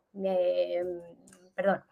Eh, lo que yo quería sobre todo hacer insistencia es esa, ese problema, dice, destrezas al o sea, falta de destreza en la escritura. Bueno, muchos niños con altas capacidades tienen una velocidad de procesamiento elevada que cuando son todavía chiquititos, eh, digamos, para que sea más visual, tienen una especie de embudo. Y entonces la parte oral y escrita parecen como que se atragantan. Lo digo porque a mí me pasó, mi hijo estuvo como tres años en el logopeda porque se empeñaban en que, en que no hablaba y el logopeda se empeñaba en que el niño, no, el alumno no tenía problema ninguno. Dice, pero si es que, eh, bueno, pues creo que os lo conté ya en la, en la charla anterior. Entonces, al final estamos ¿Qué pasa? Que estamos viendo, eh, lo han dicho por allí, al alumno o la capacidad desde el punto de vista del rendimiento y la flexibilización de curso no responde al nivel de rendimiento. Hay que tener en cuenta todas esas cuestiones para cuando le hagamos la preparación a esa flexibilización de curso, entender qué necesita, o sea, por qué le estamos, le estamos flexibilizando, que es por darle un contexto de mayor reto y que eso no significa que al mismo tiempo no, a lo mejor no requiera ayudas en determinadas áreas, como habrá muchos niños en tercero que pueden estar también en su mismo, o sea, que tienen su edad, por tanto, su nivel cognitivo, pero pueden tener también problemas de escritura o de mil cosas. Hay que entender si ese problema de escritura es por la velocidad suya de procesamiento, que no la mano no sigue a la mente, hay que entender esa falta de atención que hemos dicho si es por aburrimiento, con lo cual es un indicio de que está necesitando un mayor nivel de, complejidad. ¿Cómo se lo demos? Es lo que tenemos que analizar, obviamente, cuál es el tipo de respuesta que le vamos a dar. Pero, pero que no lo valoremos como, o sea, hay que entender si es un problema del alumno o un problema del contexto, siempre, en cualquier cosa que, veamos. Y, entender que cuando em, flexibilizamos de curso no necesariamente significa que eh, entendemos que es una medida premio para un niño que se desenvuelve perfectamente, porque es el alumno puede necesitar eh, ayuda en alguna parte concreta, por ejemplo, pues no se organiza bien, pero si su nivel de complejidad está por encima, pues al final estamos haciendo a ver, todo entre comillas y todo entre pinzas y solamente por un poco, eh, Marta ya os ha dicho todo lo que obviamente hay que tener en cuenta y yo os quiero simplemente, bueno, girar un poquito, no porque no, complemente lo de Marta, sino digo, bueno, vamos a girarlo un poquito y verlo desde el punto de vista, em, bueno, desde otro punto de vista. Eh, os cuento, yo, o sea, mi hijo tenía un 99% en perfil lógico-matemático, un 99% en, verbal, un, mm, no recuerdo si era ya 80 en velocidad de procesamiento y un 70 en memoria de trabajo. Como no tenía tanta alta capacidad porque la media no le salía tan elevada, no se atendió ese 99% que tenía en lógico-matemático. Entonces, su fortaleza eran las matemáticas, veía el resultado, pero de operaciones que no os podéis imaginar. Pero como la, no, era tan, no hablaba tanto y no escribía tanto, porque entre otras cosas es que ni siquiera ahora habla, es decir, y luego en inglés, por ejemplo, decían, es que claro, en inglés, pero si es que si no hablan español, ¿por qué no hablan en inglés? ¿Me entendéis? O sea, no es una cuestión de nivel competencial, sino que su personalidad es introvertida. No se ha atendido, no, o sea, durante la primaria no se atendió ese nivel de reto en matemáticas que necesitaba y ese contexto de otros niños que le ayuden, que le den ese impulso que él necesitaba para tirar por encima. Entonces, fue cada vez adaptándose, porque la inteligencia también juega a favor de me adapto al entorno. Y entonces cada vez menos, cada vez menos, cada vez menos. Llegó un momento que cuando le iban a pasar de primaria a secundaria, en ese cole hacían un nivel, o sea, una prueba de nivel para ver si... Em, le ponían en, el nivel superior de mates o en el nivel inferior y me sacó un 2 de 100, o sea, un 20 sobre 100, o sea, casi me muero. Entonces, em, eh, yo fui al colegio y, claro, para que veáis lo que es un sistema u otro. ¿eh? Fui al colegio y dije, vamos a ver, vosotros entendéis que, porque precisamente entró en quinto diciendo que el niño, o sea, perdón, entró en sexto, le dijeron que tenía todo, todo adquirido, le pusieron en una especie de enriquecimiento donde hacían escapes en matemáticas y claro, como el escape es una cuestión también de mucha intuición, él se acostumbró a utilizar esa intuición y no los procesos. Y entonces cuando le tocó hacer la prueba de nivel, pues claro, como no hacían la secuenciación, aparte de que los problemas estaban puestos eh, había muchas cosas que había que suponer que la segunda parte del problema se refería a la primera parte del problema, pero como estos alumnos no suponen, porque es, un, es una cuestión de, o sea, el pensamiento simple supone y asume que estamos pensando dentro de una caja. El pensamiento complejo y, y divergente parte siempre de cero, precisamente por eso es más divergente, y entonces dice, bueno, pues si no me das los datos no lo puedo resolver. Ah, que los datos eran los del enunciado anterior, no me lo has dicho. ¿Por qué lo tengo que suponer? ¿no? Entonces, también hay muchas cosas de fallos en los exámenes o en las pruebas que suponemos que no dan el nivel, pero es un problema del enunciado, que el resto de los niños sí que lo ha entendido bien, de acuerdo, pero es que no estamos viendo el enunciado desde su pensamiento complejo y divergente, que eso creo que también hablé de ello en, el, en eh, sesión anterior. Entonces, yo fui al colegio y dije, vale, vosotros entendéis que estas son las pruebas psicotécnicas de mi hijo, este es el nivel con el que entró en quinto y ha perdido ese nivel en sexto, ergo el enriquecimiento que le habéis dado o el reto que le habéis dado ha ido en contra de lo que necesitaba. Entonces, yo me comprometo a que este niño durante el verano va a adquirir el nivel competencial que, me, necesita y en septiembre le hacéis otra prueba. Si esa prueba da el nivel de matemáticas de nivel superior, entonces le ponéis el nivel de matemática superior y así sucedió todo, ¿vale? ¿Qué pasó además? Que sus necesidades, o sea, sus capacidades, digamos, lingüísticas o de, de escritura seguían estando siendo, eran flojas, eran resolvía con lo mínimo para que nos entendamos. Entonces, eh, yo lo hablé con la profesora y dije, ¿qué hacemos? ¿Cómo le ves? Dices, hombre, yo en clase le veo fantástico, pero luego en escrituras que no me lo demuestra. Digo, vale, pues vamos a presentarle prematuramente a los IGC de lengua, que él los se presentó con 12 años, cuando te tienes que presentar con 14 o 15. Eh, ¿Cuándo se acaba la ESO? 14, ¿no? O 16, con 16, vale, con 16. Y él se presentó en primero de la ESO. Entonces, eso le supuso a él un esfuerzo brutal, brutal. Pero es lo que necesitaba, porque hasta entonces nadie le había retado en ese sentido. Como él iba bien, iba resolviendo y primaria es de casillas, de rellenar casillas, rellenar palabritas, él no estaba desarrollando la, destreza de escribir. Como además es introvertido y no habla, pues ¿para qué quiero más? ¿no? Le costó un esfuerzo enorme, pero la profesora le ayudó, le ponía un mock-up y venga, y otra vez, y otra vez. Y además le exigía a nivel de sacar una A y acabó sacando una A y a partir de ahora, pues a partir de entonces ya sabe redactar.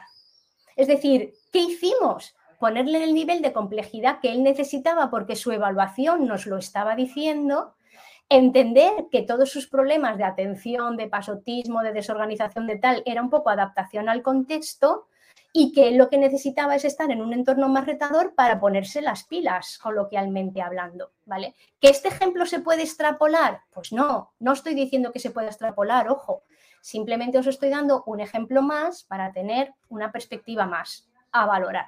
Y vuelvo a decir, este niño está en primero de primaria, yo creo que es suficientemente pequeño como para que podamos asumir un cierto no sé si decir riesgo, quiero, o sea, no, me mires mal, Marta, no estoy alentando a la gente a que acelere a bocajarro, sino que siento o percibo que, que, lo vemos como una cosa que puede, puede generar eh, problemas. Y mi experiencia personal, que es pequeña y obviamente no tiene nada que ver con una investigación, una macro investigación, es que eh, mm, ante la duda, cuando se ha acelerado, ha salido genial. Eso sí, cuando entendemos que eh, la familia y el profesorado van a apoyar, porque se trata de ofrecer reto al mismo tiempo que apoyo a determinadas áreas.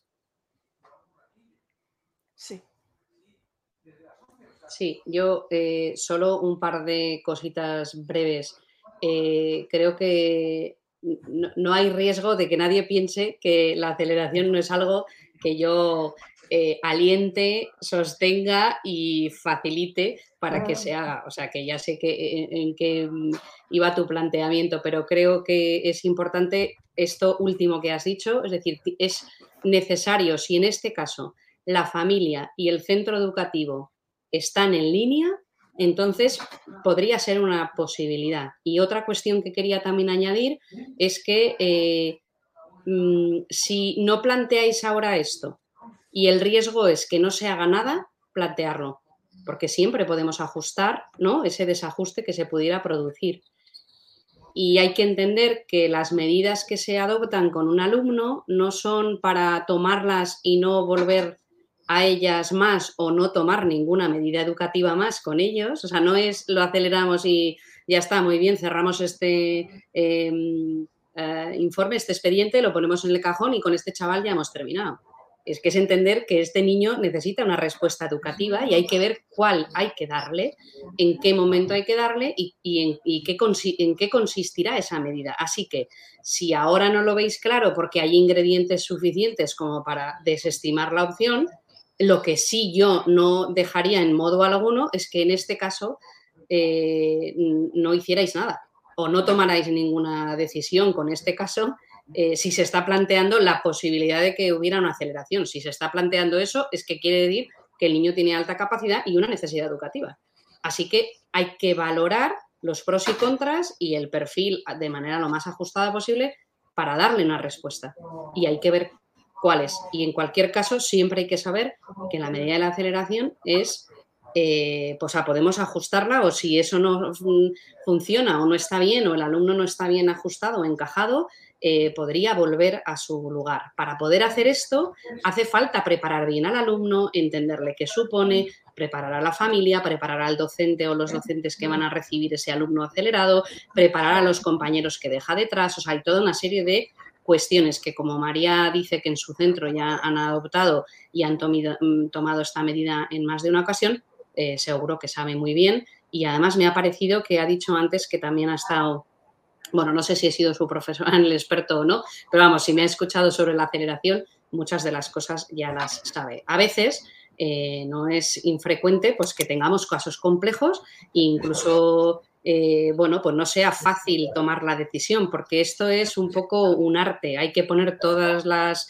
eh, informaciones que tenemos del alumno encima de la mesa, dejar fuera los prejuicios, las ideas preconcebidas, la falta de, de formación sobre esto, es decir, los ejecutores de esta situación o los que tomen las decisiones o los que aporten información tienen que ser personas que aporten información eh, válida y fiable y suficiente, con suficiente conocimiento del asunto. O sea, a mí lo que opine, iba a decir, a mí la que opine lo del quinto, pues me da igual.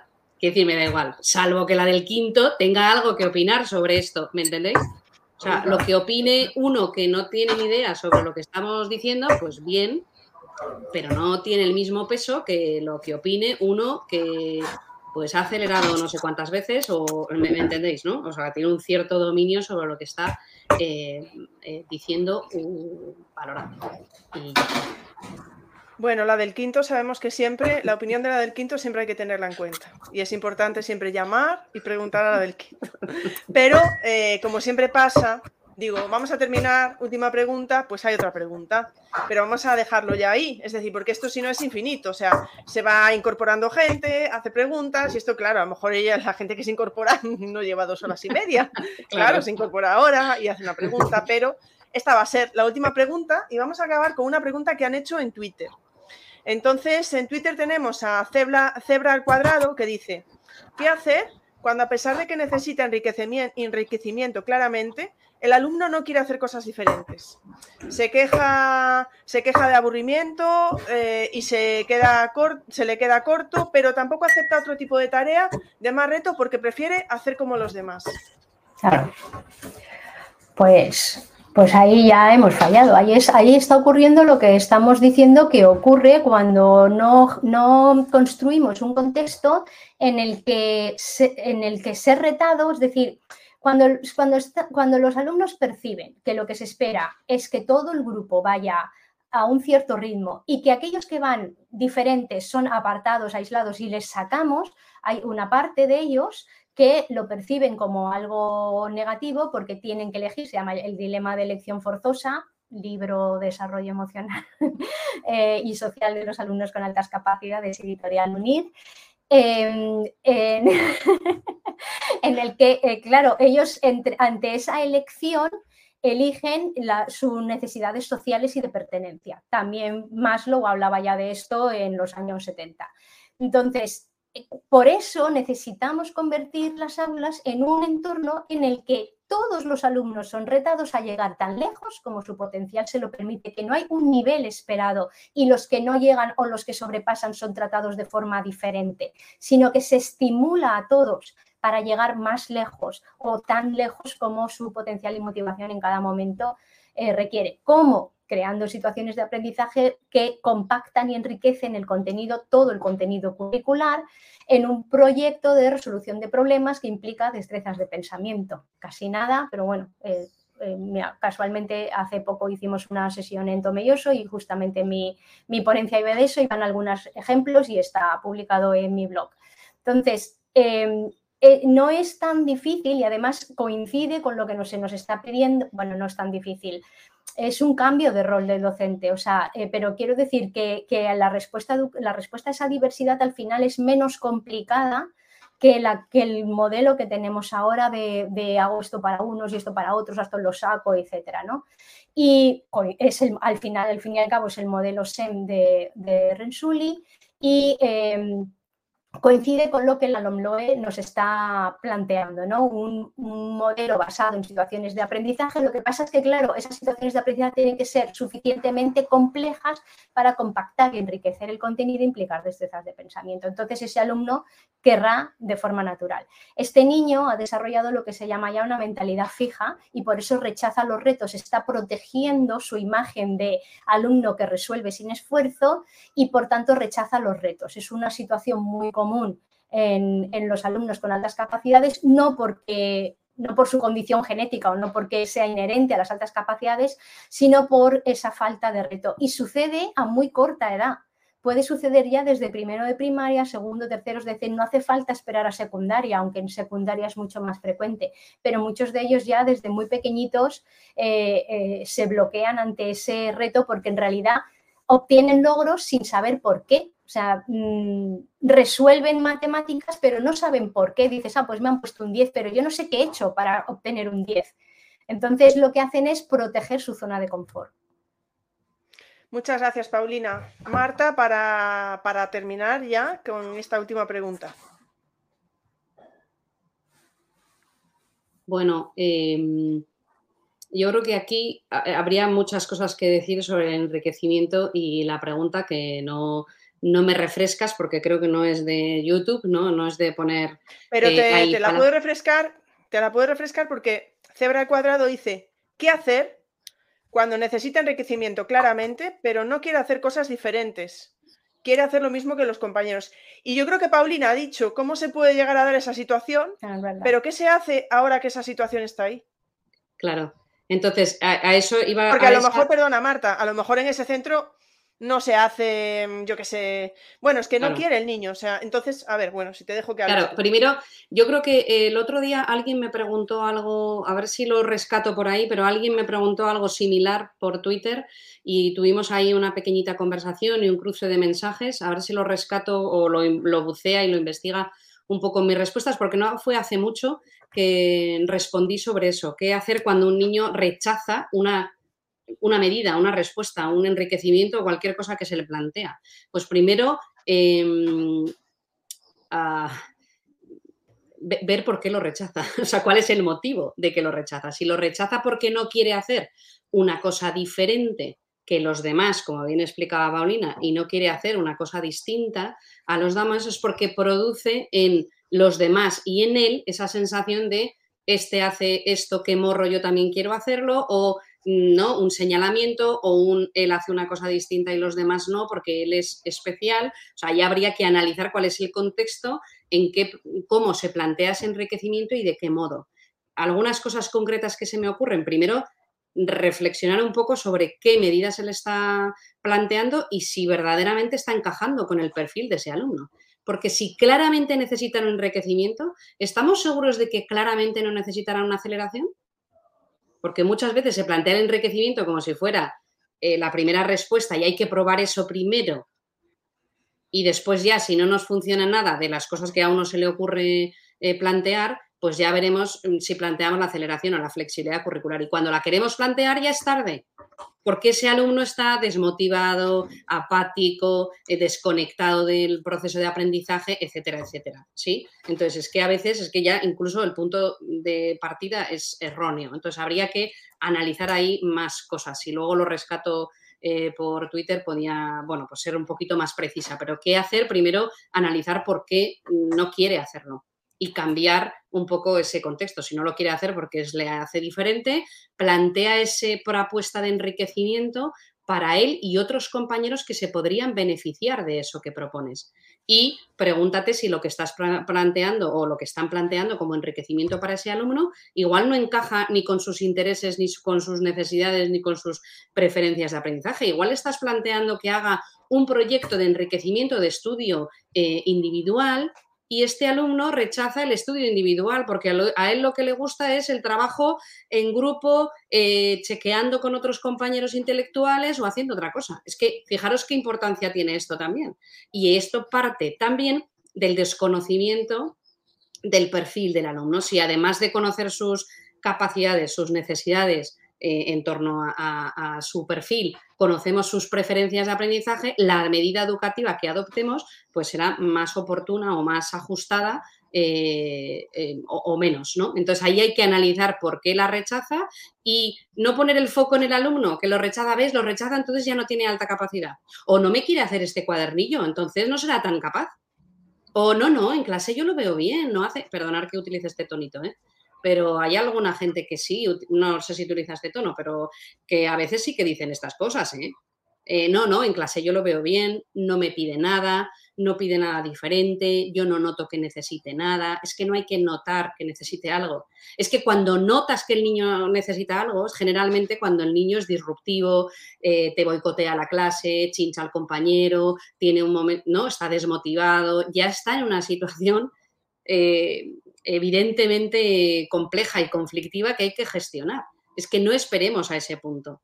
No sé si por ahí, eh, bueno, reflexiono algunas de las cosas que me han surgido eh, con la pregunta, pero que se me ocurren muchas otras, pero nos callamos. Adiós. Bueno, yo antes de terminar, eh, sí que animo a todo el mundo de verdad que, mire el chat de YouTube, que mire luego en, Twitter el hashtag de las charlas educativas, porque es, bestial todo lo que está saliendo por ahí, el debate que está habiendo. Quiero terminar, como empecé, hablando del debate dominguero, porque es verdad que el debate dominguero planteaba si, si profesorado, si te veías capaz o preparado, perdón, para poder, preparado o preparada para atender al alumnado de altas capacidades en clase. Pero es que las respuestas, además de darnos algún dato sobre ello, eh, puedes elegir sí y ya lo he hecho, o sí, aunque aún no lo he hecho. Y es significativo que esto tiene que ver con lo que solemos hablar del infradiagnóstico, porque básicamente, a grandes rasgos, la cifra no es exacta, pero en el debate de Dominguero está saliendo como un 50% de personas que dicen que sí o no se ven capaces o no se ven capaces, y lo han hecho ya, pero hay otros 50 que dicen que no lo han hecho. O sea, que, mm, no se que se ve preparado, pero que no se les ha dado la situación, o que no se ven preparados, pero no se le ha dado situación. Es decir, hay un 50% de profesorado que está respondiendo que están diciendo que no han tenido alumnado de altas capacidades en clase. ¿Veis, ¿Veis por dónde voy? Con, no sé si me entendéis la, la, reflexión que estoy haciendo. ¿Se me entiende? No sé si se me está entendiendo, ¿eh? Eh, porque no sé si me está entendiendo. Lo digo porque esa, ese debate dominguero llevaba esa pregunta oculta, porque tiene dos posibles sís y dos posibles no. ¿Estoy preparada y ya me, se me ha dado la situación o no se me ha dado? Y no estoy preparado y se me ha dado la situación. Entonces yo como reflexión final, y aunque esto ya hemos tenido otro debate dominguero en el que salía esa pregunta, ¿no? Aquí estaba implícita de alguna manera, ¿no? y lo dejo en el aire porque la pregunta estaba ahí. Así que os dejo. Gracias, Carolina, que dice que se me entiende perfectamente. Bueno, yo ya no sé, ¿eh? porque me he liado un poco. Me he liado un poquillo. Pero bueno, simplemente pues dejar eso en el aire para que si queréis, Paulina y Marta, hacer vuestra última reflexión, eh, despidiéndonos ya. Eh, Inés, os estáis riendo de mí, me parece por ahí. Ah, no, creo que es por Bárbara que dice que le va a dar algo a Marta. Simplemente eh, aprovecho, bueno, os doy las gracias luego. Así que, bueno, Paulina, Marta, así que aprovecho, sí, para daros las gracias a vosotras. De nuevo, por estar aquí, ya lo sé, más de dos horas y media, porque van a pasar de las dos horas y media. Pero muchísimas gracias además por haber estado dispuestas y estuvimos una mañana entera probando para poder hacer esto multiplataforma. Os tengo que decir que ha habido todo el tiempo más de 100 personas conectadas entre YouTube, el Twitter Spaces, Telegram, que también ha estado. Así que muchísimas gracias por haber, en tan poco tiempo, venir a una segunda charla. El tiempo que le hemos dedicado, creo que os he hecho un favor con que las preguntas no pudieran ser eh, previas, porque si no, os ibais a reunir para saber quién contestaba, preparar una presentación. Dije yo, no, no, no, no. Preguntas previas no, sobre la marcha, porque si no, es que sé que os ibais a reunir, que ibais a tener trabajo extra y tampoco podía ser. Entonces, de verdad, Paulina, Marta, sois increíbles las dos, las dos, no, que es sois increíbles las dos y es un auténtico placer, un honor contar con vosotras aquí. Y simplemente os dejo que hagamos esa, eso que he lanzado al aire, ¿no? En esa pregunta del debate dominguero. Y os dejo que os despidáis y que, y que si queréis, dejéis vuestra propia reflexión, ¿no? De todo lo que hemos estado hablando. Quien quiera primero, me da igual. Ahora están las dos que no saben quién contestar. No, es que Marta, Marta quiere cerrar porque así toma notas, la da tiempo a pensar y, tiene más. Porque claro, a mí me mete presión al, saber que ella va detrás, pues me mete presión por, por, acabar antes. Bueno, pues nada, estamos en tu casa, así que respetaré que, que soy la nueva. vale, bueno, vamos a ver, cómo mirar como reflexión. Em, em, yo, sé que no soy lo, no es a lo mejor lo que es lo que se espera escuchar muchas veces, ¿no? Pero em, de verdad, yo veo que se pregunta mucho eh, métodos, mm, modelos, respuestas, recursos, Em, qué hacer, o sea, a mí dime, a ver, yo tengo que tener en cuenta todo esto, pim, pim, pim, para acelerar, tengo que tener en cuenta todo esto, pim, pim, pim, para, tengo, pero luego, y es verdad que hay que tenerlo en cuenta, ojo, ¿vale? Pero claro, luego está nuestra realidad en el aula y no tenemos tiempo para todo eso. Y porque ahora viene eh, otra charla con TDA, otra charla con dislexia, otra charla con no sé cuántos, y no tenemos tiempo para todo eso. Eh, la primera cosa que eh, la escuela debería hacer es organizarse de forma cooperativa y tener estructuras em, em, digitales para gestionar esos perfiles de aula.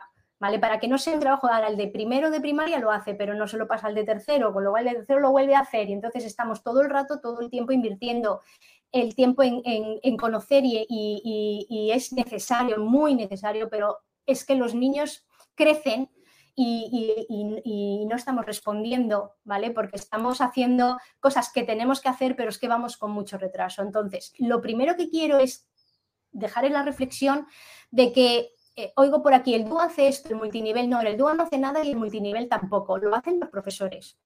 O sea, es el profesor el que es capaz de responder a la diversidad. El DUA, el multinivel, el no sé qué, es una herramienta, entonces depende de cómo la utilices. Bueno, el DUA no es una herramienta, es un contexto, pero el multinivel es una herramienta. Tú puedes utilizar el multinivel bien y, por tanto, eh, generar un entorno en el que cada alumno elige su nivel de, porque tenemos que tener muy presente que es solamente podemos acertar cuando le permitimos que el alumno elija el nivel de reto sin, sin poner barreras, porque si nosotros vamos a decidir qué nivel de reto está dispuesto a asumir cada alumno, pues eh, lo más probable es que eh, no, veamos a muchos o, limitemos a otros, ¿no? Porque es muy difícil entender ese nivel en cada momento.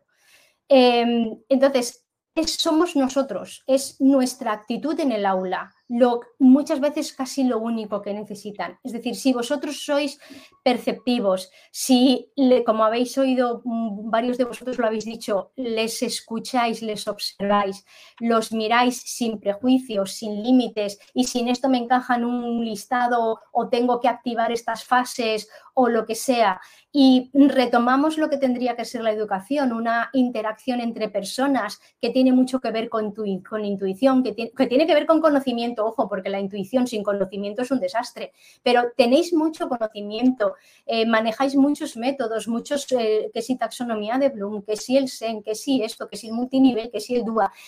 Os nutrís de mucha teoría, pero, pero hay, no sé cómo, con qué palabra utilizar, hay, de esa teoría a la práctica parece que cuesta mucho.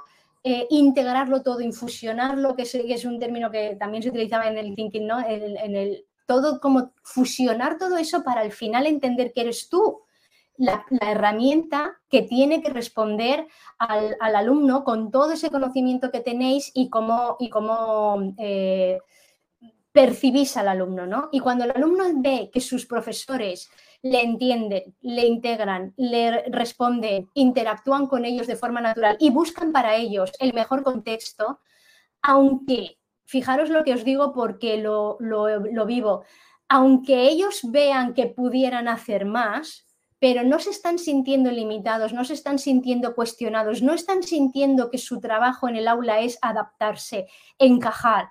Por tanto, hay esa parte que, eh, o sea, todos los niños tienen una parte en que ellos pueden em, trabajar solos. Si tú no le pones esa barrera, vas a permitir que su propio impulso le lleve allí donde pueda, además que eh, viven de otros contextos, casas, extraescolares, etc. Es decir, que nuestro contexto ideal es, ojalá tengamos las herramientas para entender en cada uno en qué momento está para responder de forma, pero siempre vamos a estar buscando medir para medir la respuesta y responder, en lugar de, bueno, ¿y por qué no dejamos que todo esto sea más abierto y que sean ellos los que, los que lleguen y nosotros los que impulsemos? Y cuando tú tienes esa actitud en el aula, vas a ver que, todo fluye y que todo es muchísimo más fácil que eh, intentar estructurarlo todo y además acertar. No sé si me he explicado porque creo que no, pero eh, yo es lo que quiero decir. Te, has explicado muy bien, Paulina. Además, ahora la intervención de Marta ya tiene menos importancia porque ha podido tomar notas. Así que no estáis al mismo nivel. no, no. Así que, no, muchísimas gracias, Paulina, de verdad. Muchísimas gracias por todo, siempre, siempre diciendo que sí, una maravilla, gracias. Gracias. si no, Paulina, ¿ibas a decir algo más? No, no, no. No, hombre, pues ahora es cuando tenías que decir gracias a ti, Ingrid. gracias a ti. Muchísimas gracias por todo, todo el esfuerzo que haces y la preocupación que tienes y por todos los que están aquí tantas horas escuchándonos, que eso es muy de celebrar y muy de agradecer, porque sin ellos no tendríamos aquí nada que ni que decir, ni, ni los niños tampoco al final eh, recibirían todo esto, ¿no? Así que muchísimas gracias a... Y feliz cumpleaños. Gracias, que fue ayer, pero bueno, en fin, ya queda dado también. Así lo celebro dos veces. Vamos con Marta ahora que ha hecho trampa y ha tomado notas. Vamos con ella. Comentario final, Marta. Qué poco me conocéis, no he tomado ninguna nota. Y eso que soy de tomar bastantes notitas, ¿no? He estado pensando y voy a ser breve, voy a ser breve. Y sobre todo rescatando un poco la reflexión última que hacías del debate dominguero que has hecho, que me encantará pasarme por ahí, dar también mi opinión o, bueno, interactuar con los comentarios que haya, si es que no me entierro con otros comentarios que tengan otros lugares y llego a tiempo y no llego el año que viene. Eh, me parece que es muy interesante hablar sobre esto, que las personas tengan posibilidad de compartir y expresar lo que piensan y lo que reflexionan sobre el asunto y dar la posibilidad a las personas que no son conscientes de que no saben que no saben. Y esto últimamente me lo están escuchando eh, mucho. Anotamos la hora, ya me están aquí eh, presionando. Pues voy a ser breve y ahora, solo por picar a Bárbara, pues voy a tardar dos minutos en concreto. y luego ya mm, diré lo que me parezca en otro, en otro comentario en Twitter si se puede. No, pero volviendo al debate que me parece, eh, darte las gracias por el debate, me pasaré que no he podido leer nada de lo que ahí se recogía y haciendo como una breve reflexión sobre lo que planteabas de los resultados que se han planteado ahí, pues me parece muy interesante que la mitad, pues sí me parece, ¿no? Que aproximadamente, sabemos que, por favor, un debate en Twitter, eh, gracias, no es un debate... Mm, quiero decir, ¿eh? que hay que cogerlo con asteriscos, por favor, que luego mm, eh, los resultados de qué cosas pues se les dan una magnitud que no tienen, porque no son representativos ni, bueno, son representativos de las que, personas que contestan ahí. Pero a lo que íbamos. Creo que es interesante que ya hay un 50% de personas que esa realidad se han encontrado, que la han atendido, incluso aquellos que se la encuentran y no saben cómo atenderla, pues me parece que espacios como estos y lo que tú, Ingrid, nos brindas y la posibilidad que le brindas sobre todo a todo el claustro virtual de poder aprender de este tipo de iniciativas de formación ¿no? de manera informal, pues es muy valiosa, porque para muchas personas que quieren formarse no pueden llegar a formaciones razonablemente decentes, entre otras cosas porque hay pocas opciones en las que formarse bien. Esto es así. Y entonces muchas veces el docente que quiere formarse bien las alternativas que tiene pues no son rigurosas ni actualizadas ni en línea con la investigación. Pero volviendo al debate y diciendo lo último, sí me inquieta más el otro porcentaje. El que no se ha encontrado nunca ningún alumno, espero que esté haciendo prácticas o esté iniciándose en el sistema educativo. Porque si ya lleva más de unos cuantos años, se le han pasado por delante unos cuantos alumnos de alta capacidad sin detectar. Y por tanto, ese sí que es un docente o una persona o quien haya contestado que probablemente tiene que revisar qué idea preconcebida, eh, estereotipada, qué mito y estereotipo tiene sobre las altas capacidades. Entonces yo diría, ¿por dónde empezaría con esas personas? O, bueno, les diría, oye, pues posibilidad de reflexión, si es que quieren reflexionar sobre esto, que revisen sus mitos y sus estereotipos, porque probablemente no han visto ningún alumno porque no saben qué ver. Y entonces aconsejaría también que estudien, que lean, que aprendan un poco de estas posibilidades, los que no tienen tiempo y cuando digo, bueno, revisa tus excusas, pues si la excusa, entendedme con, ¿no? Estas eh, eh, pestañitas que le pongo así en el vídeo, eh, revisa la excusa, si tu excusa es el tiempo, ¿vale? Pues si solo tienes media hora, entiendo que, bueno, tienes tres horas y media para escuchar una charla muy larga como las nuestras. Pues si tienes solo media hora, tenemos vídeos de media hora, tenemos una entrada de un blog, hay un capítulo de una cosa que te puedes leer, hay una entrada de cosas fiables. Es decir, yo diría, bueno, pues no tengo tiempo, pues voy a hacer esta pequeña cosa. Ya sé que luego es más complicado que esto, que parece más sencillo, ¿no? Pero yo diría, eh, lee, em, determina cuáles son las fuentes fiables donde puedes leer eh, lo razonable, no le preguntes a cualquiera que pasaba por ahí. Y luego, bueno, conoce el perfil de tus alumnos porque muy probablemente se te están eh, pasando por delante muchos alumnos y sobre todo alumnas que no has visto. Y entonces yo les diría dos cosas. Los docentes son una clave, y esto he dicho en palabras de Javier Taurón, creo que ahí tiene un, post escrito sobre eso, que los profesores son la clave quizá olvidada del sistema educativo y donde pone un poco el énfasis y el foco en ayudar a los docentes a que eh, sepan que no, que no saben y a darle los recursos y las herramientas que necesitan. Y por otro lado, pues animaría también a que leyeran algo sobre eh, la cantidad de niños que están sin identificar. Y es un post también de Javier que se llama El drama continúa, a propósito de la identificación de los niños o de las personas con alta capacidad. Es que, claro, los que no creen que tienen ninguno por delante, pues probablemente tampoco tienen ese interés ni esa inquietud de aprender un poquito y probablemente no están hoy aquí escuchándonos. Esto lo decimos, lo hemos dicho, ¿no? De manera sistemática una y otra vez en todas las charlas de todos los temas eh, que hemos participado, ¿no? Eh, porque al final pasa un poco esto. Entonces yo sí animaría a todos los que aguantan estas horas escuchando, a todos los que muestran interés, a todos los docentes que tienen algunos alumnos en el aula, que me consta que algunos eh, los tienen y lo hacen con los recursos y alternativas que tienen lo mejor que pueden. Pues bueno, apoyemos y sigamos insistiendo por ahí y los otros pues irán viniendo y el porcentaje será menor. Esto es eh, mi aportación, ¿vale? Y por supuesto, por supuesto, antes de que me digas nada, Ingrid, muchas gracias. Aquí ya puedo jugar con ventaja porque ya les llamo la atención a Paulina, pero bueno, eh, como siempre, gracias por darnos esta oportunidad y sobre todo por proponer y pensar, y lo digo siempre, que las altas capacidades tengan o tengan un hueco en la formación de los docentes y tengan un hueco y podamos ayudar pues a las familias, a los docentes y sobre todo y principalmente a los alumnos, que son los que cuanto más preparados estén y más empoderadas estén sus familias y más preparados estén los docentes, pues más felices serán, ¿no?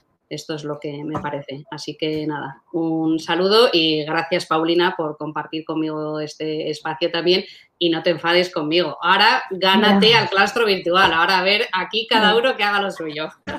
bueno, un placer y por supuesto, por supuesto, otra cosa, la última. Y gracias a toda la gente que ha estado pendiente ahí que se ha hecho eco de las conexiones que íbamos teniendo, que ha, compartido, que han hecho preguntas, que nos han escuchado, que han enriquecido el debate por ahí, que me consta que YouTube ha estado muy ahí, muy eh, interesante. Así que nada, bueno, gracias sobre todo porque, bueno, podíamos predicar en el desierto, esa es la realidad.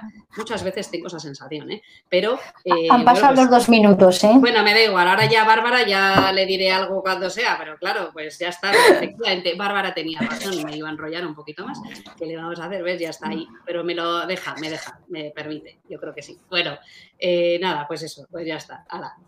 Un placer, buenas noches. No me fastidies, Inés, que dice, se me ha hecho corto. Mira, Inés, la próxima vez bloqueada, ya te aviso. ¿Has visto, Paulina? Eh, Marta, gracias a fulanito, a menganito. Es que, en fin. Eh, bueno, yo creo que nada más, nada más. Em, yo creo que nada más. No sé qué tenía pensado. Eso sí, volver a volver a dar las gracias a, como ha dicho Marta, como ha dicho Paulina, a todas las personas que os habéis conectado en las diferentes plataformas. Cuando he preguntado también si se estaba viendo en un sitio, había alguien que me contestaba, porque al final pues es imposible estar a todo. Contrataré un equipo técnico, no, no hay problema, el presupuesto es ilimitado. Eh, Paulina y Marta, imaginaros eh, lo que les tengo que pagar cada vez que vienen. Y también me he dado cuenta, es verdad, ¿eh? tanto Paulina como Marta, las dos, para esta charla, han comprado bueno, pues eh, Marta ha comprado un, no sé cómo se llama, porque no sé cómo se, no sé el nombre que es. Un gadget, un gadget, Ingrid. Ya, pero un gadget eh, no es decir. Perdona, para ser de lingüística te veo un poquito pez, Pero perdona, un gadget no es nada, un gadget es todo. Es pues decir, pues eso, pues eso. Eh, Bárbara, a Bárbara también la vamos a bloquear. Si hicierais esta charla todas las semanas, todas las semanas os escucharía. Mira, Bárbara, y estoy poniendo esa voz porque es la de Bárbara. ¿eh? No, es por, imitarla ni nada, es su voz. Tiene voz así, ¿qué le vamos a hacer? en todo caso, mira, ya. Pero me estaba dando cuenta que es que en las charlas de altas capacidades hemos hablado ya como mm, tres, cuatro, cinco veces, no lo sé. Creo que voy a hacer también en Wakelet un apartado ya para altas capacidades. Cuatro, dice Marta. Vamos a hacer un apartado, igual que tengo el del autismo, sí que es verdad que autismo se le ha dedicado un mes, vale, ya muy bien, también queréis un mes, perfecto, ya luego veremos. Pero como se le ha dedicado un mes, vamos a ver, voy a hacer otro de altas capacidades porque así, si realmente queremos referir a alguien a las charlas, ¿no? Y tenerlas todas juntas, pues que lo hago ahora que mientras esté con el podcast, que va a ser larguísimo, pues hago eso y preparo el Wakelet para que queden todas las charlas juntas ya, ¿vale? Para quien quiera volver a ellas. Eh, Bárbara me está amenazando, lo voy a poner en pantalla simplemente para que quede constancia ¿vale? Ah, pero también se está riendo de Marta, ¿vale? Por lo del gadget. Pero bueno, sí, os decía, sí, Carolina, queréis un mes y yo y queremos dos, ¿vale? También. Y si os parece en agosto, también lo hacemos. Ah, sí, mira, os voy a dejar ya. Eh, vale, ahora ya están todos riendo. Vale, vamos a dejarlo porque voy a dejar yo de leer, ¿no? Porque si no, decía, tanto Paulina como Marta hemos estado una mañana entera eh, mirando cómo se veían todas las plataformas, etcétera, y las dos se han comprado algo específico que necesitaban para que esto pudiera salir hoy en todas las plataformas. Así que muchísimas gracias. Prepararemos un crowdfunding para que recuperen su dinero. no, muchísimas, bueno, sí, vamos a parar porque esto está derivando ya. Muchísimas, muchísimas gracias de, de corazón, como están diciendo por aquí. Gracias a todas las personas que habéis estado aquí un domingo eh, más de 100 personas todo el tiempo conectadas en las diferentes plataformas. Eh, hace poco que habéis estado tres horas y media, en fin, muchísimas gracias de corazón. Yo ya no sé qué más decir, como decía antes Begoña, creo que era, hoy eran preguntas vuestras, es decir, no, mm, es lo que ha dicho Marta, ¿no? Si no sería como estaríamos aquí las tres en fin, bueno, da igual, ¿eh? que Paulina y Marta iban a hablar lo mismo. Estoy segura, vamos, o sea, podríamos decir, vamos a hablar de... y ya estarían ellas dos hablando, o sea, yo creo que no hubiera sido problema. Pero muchísimas gracias de corazón. Y bueno, Paulina, espero que lo que haya pasado en tu casa antes no, haya sido importante ni grave. Pero... Nada, que se ha salido agua del fregadero, o sea que... bueno, no, no es grave, pero es latoso, vamos a dejarlo ahí, latoso, como mucho. Así que nada, muchísimas gracias de corazón a todos los que habéis estado en Twitter, en Telegram, en Twitter Spaces, en YouTube. Y Paulina Marta, pues no hay dos sin tres, no hay tres, no hay tres sin cuatro, no hay cuatro sin cinco. Así que esperad mi llamada, la llamada de mi secretario, voy a decir secretario, ¿eh? y ya se pondrá en contacto y vemos el contrato y tal, y vemos a ver qué se puede hacer. Vale, Un abrazo muy grande. Vamos a ver si consigo. Esperad, no digáis ninguna cosa, ah. no vaya a ser que me dé de baja en un lado, en el otro no, y quede retransmitiendo algo. Ah, Así que voy a ir apagando cosas. Voy a apagar la retransmisión primero por aquí, por YouTube y por todos estos sitios. Bueno, no, por si acaso no, voy a esperar. Voy a acabar el space primero. Es que no sé ni por dónde terminar primero, os lo juro. Bueno, pues termino el, space. Muchísimas, muchísimas gracias de corazón a todos y el miércoles, María José Más, Salguero. Eh, epilepsia, yo creo que ya más no podemos pedir para este final de cuarta temporada. Un abrazo muy grande, chao, chao.